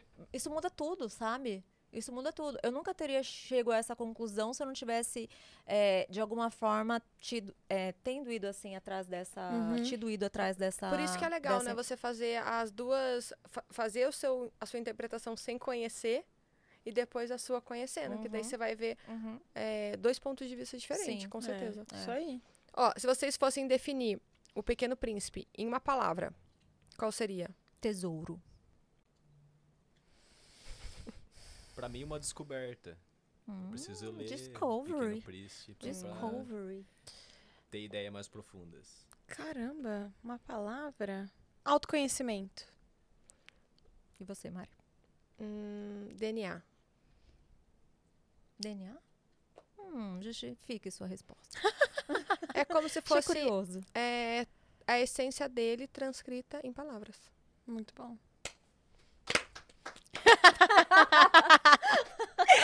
Ai, gente, eu gostei muito. Mas peraí, Vai, vamos pra uma tem mais última. perguntas. Ah. Isso aqui é legal. Uma coisa que me fez pensar muito foi o fato do Pequeno Príncipe não ter amigos. Como lidam com esse relacionamento na vida de vocês? São de ter muitos amigos ou não? Nossa, eu sou tenho super poucos seletiva. amigos. É. Desde criança, sou super seletiva. Tem a ver também com o lance de eu não saber me relacionar com as pessoas? Tem. Mas eu aprendi a ser seletiva é, por conta disso, talvez. Eu não sei, eu, te- eu sempre tive poucos amigos, mas é porque, assim, eu me dedico demais aos meus amigos, entendeu? Tipo, demais mesmo. E aí, é, eu acho que se eu sinto que a pessoa não valoriza ou que, sei lá, que ela não liga, aí eu, eu fico triste. E aí eu acho que eu tenho poucos amigos porque eu valorizo as pessoas, eu, eu invisto nas amizades que eu sinto que as pessoas valorizam, entendeu? Uhum. Não que eu quero alguma coisa de volta, não é isso, mas é valorizar aquilo que você faz pela Você sua amizade. deve ter o talento relacionamento. Vocês já, viram, já fizeram o teste? Não. Ah, não, gente. Todo mundo aqui tem que fazer. Você Mari chegou A cheia dos chegou cheia dos testes. É, é, chama chama assim o livro. testes. Descubra seus pontos fortes. Ah, esse de. de... É aquele livro que você falou? Eu já falei, gente, ó. ah, no outro sabe, episódio você tinha falado sabe? desse livro. A gente Pra tinha- comprar a o gente livro tinha só pra fazer o teste. Ela falou, já tinha é. conversado. A gente não tá assistindo os próprios episódios. Entendeu? A gente tinha conversado. O que acontece? Você faz lá, são 34 Ah, talentos. dos talentos. É. Isso. Ah, lembrei. E aí tem um talento que é o relacionamento. O que que é esse talento do relacionamento? São pessoas que elas gostam mais de aprofundar nas relações. Elas não são pessoas que elas gostam de se relacionar com muitas pessoas, porque elas são muito profundas, elas ficam chateadas, elas querem as coisas mais Eu. intensas. Eu, por exemplo, chateada. Eu, eu tenho um talento que chama carisma. Eu, todo mundo que eu conheço vira meu melhor amigo. Eu tenho, tipo, facilidade, eu, Então eu você gosto. tem vários melhores amigos. Não, não tenho, mas assim, entendeu? Tipo, eu, eu, eu me contento com pouco das pessoas. É isso que eu Uhum. posso dizer. Ah, E você não aí- espera muito. Não, e aí. É... E toda vez que alguém pede alguma coisa pra mim, eu dou o meu melhor, mas não significa que, tipo, eu Você vou dar atenção pra esperando. pessoa todos os Sim. dias, mas eu, tipo, sempre que eu tô disponível, eu faço, eu gosto de ajudar. Eu acho que eu sou mais prestativa do que as pessoas são pra mim. É como se eu fosse assim, eu sou mais amiga das pessoas do que as pessoas são minhas amigas. Hum, tá, não sei entendi. Porque tem essa Sim, diferença, sim. né? Então, por conta disso, por conta desse meu talento do carisma. Então, eu sempre faço o meu melhor, eu gosto de ajudar, eu gosto de estar perto. Uhum. Eu me sinto à vontade de uma maneira fácil, claro, não com todo mundo, né? Tem gente que de cara já não, não Não vai. bate. Mas não é questão tipo, de ter muitos amigos ou não, mas é questão de, eu, eu gosto de me rela- relacionar muito com as Sim. pessoas, mas eu consigo fazer isso muito rápido. Então, é, acaba que eu não me aprofundo muito Hum. nas relações. Eu tenho sim, mas eu não tenho muito esse, esse perfil. Mas eu poderia me aprofundar, entendeu? Uhum. Eu, eu tenho facilidade com isso. Mas eu não fico chateada. É bom, porque Eu você não fico. espera, você não, espera um Não. segredo. Eu fico. e aí, quando eu fico, eu, eu penso Ai, eu assim. fico muito. Quando eu fico, eu Ai, penso eu assim. sou canceriana. é, Poxa, é, pode ser coisa da minha cabeça. Entendeu? Eu, se- eu sempre penso assim, como que eu posso ficar chateada? Será que do meu lado eu fiz, Uhum, né? Tipo, Você também faz uma autoavaliação. é o melhor? Mas aí, tipo assim, às vezes a pessoa some, eu mando assim pra ela, mas você ainda me ama? Manda aí pra mim, tá tudo certo, entendeu? Tá tudo Ah, bem. é bom, porque aí você não se frustra, né? É, não, porque daí eu Você só preciso tá- ter certeza se eu não tô louca, Ah. tá, tá tudo bem. A pessoa, não, se tô correndo, tá tudo certo. Daí Segue a vida. Daí eu fico, tipo, dois meses sem falar ai, de novo, daí encontra, tá tudo normal. Mas eu, como eu falei que eu sou muito fechada, eu tenho sim amigos, mas eu não tenho costume de se abrir. De me abrir. Ah, mas nem deve, eu acho, pra todo mundo, né? Você tem que ter. Uhum. Acho que você tem que ter um filtro, né? é. É importante. Eu, já Eu não me abro também pra todos os meus amigos, porque não assim, eu acho que assim, pros meus amigos mesmo, eu falo tudo. Tipo, não tenho a gente conversa umas coisas. Não, eu também falo. Ah, tipo, não, não vou falar aqui, né? Se eu converso só com você, é, é só caceta. no OnlyFriends. É, só no É, OnlyFriends que a gente conversa. Não vamos deixar morrer Mas, mas não são pra todos os amigos. Mas eu tenho uma. fa- Se eu confio, tipo, Camila e Juliana, elas são assim. é, se qualquer coisa acontecer comigo, elas têm, assim. é, muitos, Muitas, muitos muitas informações. Muitas informações sobre mim, entendeu? Porque. eu- mas assim, tenho outras amigas, tenho outros amigos, mas. Tem uma coisa que você precisa passar, que você não não passou ainda, que é a senha do banco. É, é, isso Amigo Isso que é amigo. passa a senha do banco. É, é Era- isso, É entendeu? só isso que falta pra ela saber tudo, entendeu? É só a senha do banco que falta, porque. Então, assim, eu tenho. Com quem eu confio, ah, minha filha, eu não tenho filtro nenhum. É, vai Mas, tudo. por exemplo, eu, quando eu gosto das pessoas, eu tomo as dores. Ah, eu sou assim. Não, mas eu tomo... Se a Camila fala, nossa, fulano olhou estranho pra mim, eu falo, ah, é? Fulano fez o quê pra você? Vou dar uma porrada. Só que- Fulano? Só que é muito engraçado. Eu tomo as dores, se for algo, tipo, sério. Se for algo de boa, eu sei separar muito bem. E daí tem gente que, por exemplo, não gosta muito, entendeu? Então, por exemplo, é, a Camila foi lá, ela falou que ela não gosta de alguém, mas, tipo assim, por um motivo, sei lá, nada, nada muito sério, entendeu? Ah, sei lá, não gostei, achei, não achei legal. E aí, ela vai me contar. Eu nunca vou contar pra essa pessoa. Isso você pode ficar tranquila, nunca. A pessoa pode virar minha melhor amiga, nunca. Não vai contar. Nunca. Nem, nem se ela falasse mal de uma pessoa que vai casasse com ela depois. Primeiro, que Não- se um não é meu amigo, perfil. se um amigo meu não gosta de uma pessoa, eu não vou ser É. amiga dessa pessoa. Nunca. Então, eu, sou- eu tenho... Eu sou muito leal. Só que assim, só que e eu acho vendo. isso uma quebra de lealdade. Só que, tipo, se for uma coisa assim normal, tipo, nada demais, ok. Eu, eu falo com a pessoa, não é que eu vou virar amiga da pessoa, mas eu falo. Mas quando é alguma coisa séria, eu nem sei quem a pessoa já odeio. Igual esses dias uma amiga minha. eu ela me- mesma. não, ela me contou uma coisa que uma pessoa fez. Eu fiquei tão brava, tão Conta brava. gente. Conta E aí, Mari, cara, o que, que essa pessoa daí, fez? gente, eu cometi, eu cometi um erro. Porque a gente tava numa roda com várias pessoas e alguém citou a nossa pessoa, eu mandei uma assim, eu não gosto. Ah, eu mesma. eu, eu sou a pessoa e, que e não assim, tenho... né? Não, não deveria, eu nem sei quem é a pessoa. Eu não nunca tenho vi nem a pessoa. timing. E todo mundo fez assim, ó. Com certeza chegou nela. Essa pessoa assim, já sabe que você não gosta dela, Mari. Daí eu falei, não, não, veja bem. É que ela falou um negócio pra uma amiga minha que eu não achei legal, gente. Desculpa, foi instintivo. Foi instinto. Foi Foi assim. Então, assim, eu, eu sou estranha, eu acho, né? Não, eu também sou assim. Nossa, gente, Juliana, é, Juliana, a gente conviveu muito na minha adolescência, né? Nossa. teve uma época que aconteceu coisa besta, gente, coisa de adolescente, namoradinha. Aí a menina, a menina fez uma cagada com a Juliana e o namoradinho dela da época, Não, isso é tal. grave, isso é grave. Gente, vocês não sabem o que eu fiz. Falei, Juliana, tô passando aí agora, a gente vai lá na casa da menina. Mas eu não quero. Eu falei, não, mas a gente vai. Essa menina não vai fazer isso com você, vai ficar de graça, não. Isso mesmo. Gente, eu saí na rua, eu, eu carregando Juliana, porque eu fui tirar satisfação com a menina. Eu. Justiceira. Eu, a Juliana assim, ó. E eu falei eu, assim. eu tenho esse senso de aí eu falei assim: justiça se a também. gente encontrar ela na rua, Juliana, eu, eu casco nela. Qual que é o seu perfil no Enneagrama? Que? Traduz pra gente. Gente, vocês não conhecem o Enneagrama? quê? Enneagrama. Ah, gente. Sabe? É muito teste Mais um vocês teste fazerem. pra eu fazer. O Enneagrama é um É. perfil comportamental. E aí, eu não sei quantos são, acho que são, são, são oito opções, não nove, nove, Ah. são nove. E cada um tem um perfil. E tem um perfil que é o oito, que é o que eu sou, é muito Não justiceiro. é o das personalidades? Pode ser? Não. Não é, não é aquele do que a Camila já fez uma vez, até que ela postou. Ah, esse é legal. Esse eu, eu tenho. meu- É aquele que Meu você. Deus, arquiteto analista. Isso, É, não é esse, isso não é esse, é Ah, um tá. outro. E aí tem vários perfis, entendeu? E daí, tipo, se é oito asa tal. Vocês nunca ouviram falar? Não. Então, eu sou oito. Oito, Que tipo assim. tá difícil de difícil. entender. É, muitos Oito testes, é- Mari. É, tipo assim, é o pior, sabe, do Enneagrama, assim, tipo, o mais difícil. Mas é que como eu sou muito evoluída, as pessoas acham que eu sou sete. O sete é o quê? Não, o sete, tipo, é, ma- é mais de boa, assim, mais brincalhão, tal. O oito é, tipo, bravo, sabe? Ah, Tipo, entendi. É justiceiro, tananã, tananã. E aí, quando Mas eu você... sou covarde, tá? Se tivesse que brigar, eu ia chorar. Ia sair correndo. Mas eu, eu, eu, sou, eu sou forte, assim, mas eu sou covarde. Pra, pra ir pro arrebento, eu não vou, não. Não, Eu, eu não, eu não sou. Eu, Eu sou quando era cagona. criança, queriam, tipo, brigar no, no bater, tipo, no meu irmão mais velho. Eu entrava na frente e falava, vocês vão bater em mim primeiro. Não, isso na- no calor da emoção também faço. Mas, assim, É. se é uma coisa premeditada, eu falo, não, não, vamos deixar quieto. Ah, não, mas é, pode ser, porque é muito instinto. Se você pensa, você não faz isso, né? É, mas... A gente pensa, a gente não faz eu- umas loucuras. Então isso é legal também.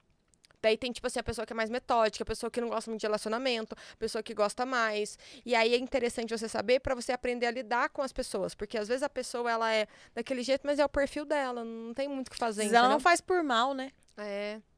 É legal. Então, vários testes. Enneagrama. O... Você manda pra gente um relatório. Não, tem que mandar um relatório, né? Então, esses descubra.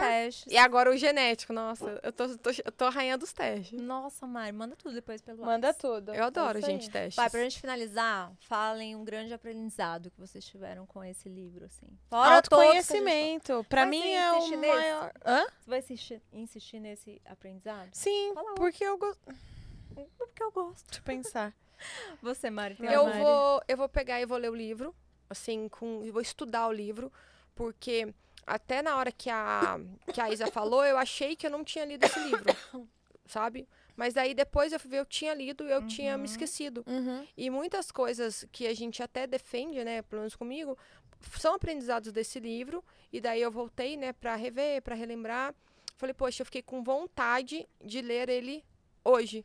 Então isso me mostra que tem muitas coisas que a gente já aprendeu na nossa vida e que a gente precisa constantemente nos lembrar, Uhum. porque isso vai sempre ajudar numa caminhada. Muito Boa. bem. Lembrei aqui de um aprendizado Viu? que eu acho legal. Fala. É, eu acho que a gente tem que valorizar os relacionamentos enquanto a gente tem. Porque Hum. ele. Acho que ele não valorizou a Rosa e saiu em busca de outras coisas, sendo que ele poderia ter visto nela o grande amigo que ele estava buscando nesse processo. Mas será que ele não fez isso porque ele precisava dessa vivência de alguma forma? Ah, talvez, mas quando ele olha para o campo de rosas, ele não se sente mais especial. Acho que ele não valorizou a companhia da Rosa, ele não valorizou a Rosa que ele tinha. Uhum. Que ele olhou e falou: ai, na verdade tudo igual, eu tenho um negócio que é igual, várias coisas. Eu achava que eu era único. Achei que ele meio que deu uma desprezada, assim, Mas sabe? depois ele entendeu. Sim, mas ali naquele momento. É a interpretação dela. Eu tive. Mentira, eu vou mudar meu aprendizado. Manda mais Meu um. aprendizado é que a gente precisa, nós precisamos aproveitar mais os momentos. Acho que pra mim a fase atual é essa. Eu faço muita coisa, eu tô fazendo algumas, não que eu tô fazendo no automático, porque eu não tenho esse perfil, mas eu tô fazendo muita coisa. Talvez eu tenha que dar uma desacelerada e aproveitar mais os momentos. E pode ser que eu consiga fazer a mesma quantidade de coisas que eu faço hoje. A diferença é que eu vou ter uma qualidade melhor em cada uma delas. Boa. Posso puxar um gancho? Pode. tem um comentário que fala bastante sobre o, o momento. Aí, é que eu, eu sabia, gente, vocês não sabem, mas eu tenho um dom. que- Telepatia. Foi né? a, Telepatia, botou a entendeu? deixa. Ó, começa com uma citação, eu acho, que tá em a- entre aspas. O essencial é inestimável aos olhos. Aí a, a continuação. Acreditam que hoje as pessoas estão cada vez mais distantes de viverem o momento e guardarem lembranças verdadeiras? Com certeza. Em terra de rede social, Uhum. em terra de internet. Isso é Pessoas muito- filmando o show ao invés de curtir o show. Oi? Como está a sua vida fora da história? É, bem Me- isso, me né? impressionou muito o Rock in Rio. Não vou lembrar o show, que eu assisti vários pela TV. As pessoas, em vez de curtirem o show, todas com os dois braços filmando. Nossa. Com o celular. Falei, cara, os caras pagaram uma bala pra estar lá. Aí eu só gravei a abertura, uma abertura antes deles entrarem. É, eu, eu fiz um Mas stories muito- na hora que eles é, pediram pro pessoal acender a lâmpada, porque tava muito lindo. Eu precisava daquela Mas imagem as pessoas fazem isso mesmo. registrada. Mas no Rock in Rio a gente viu. O, pra quem não ouviu, o Woody falou assim: é, eu pensei nisso quando eu assisti os shows do Rock in Rio, que ao invés das pessoas estarem curtindo o show, tava todo mundo com a mãozinha levantada, gravando o. Tarã. gravando o O show. o show ao invés de curtir.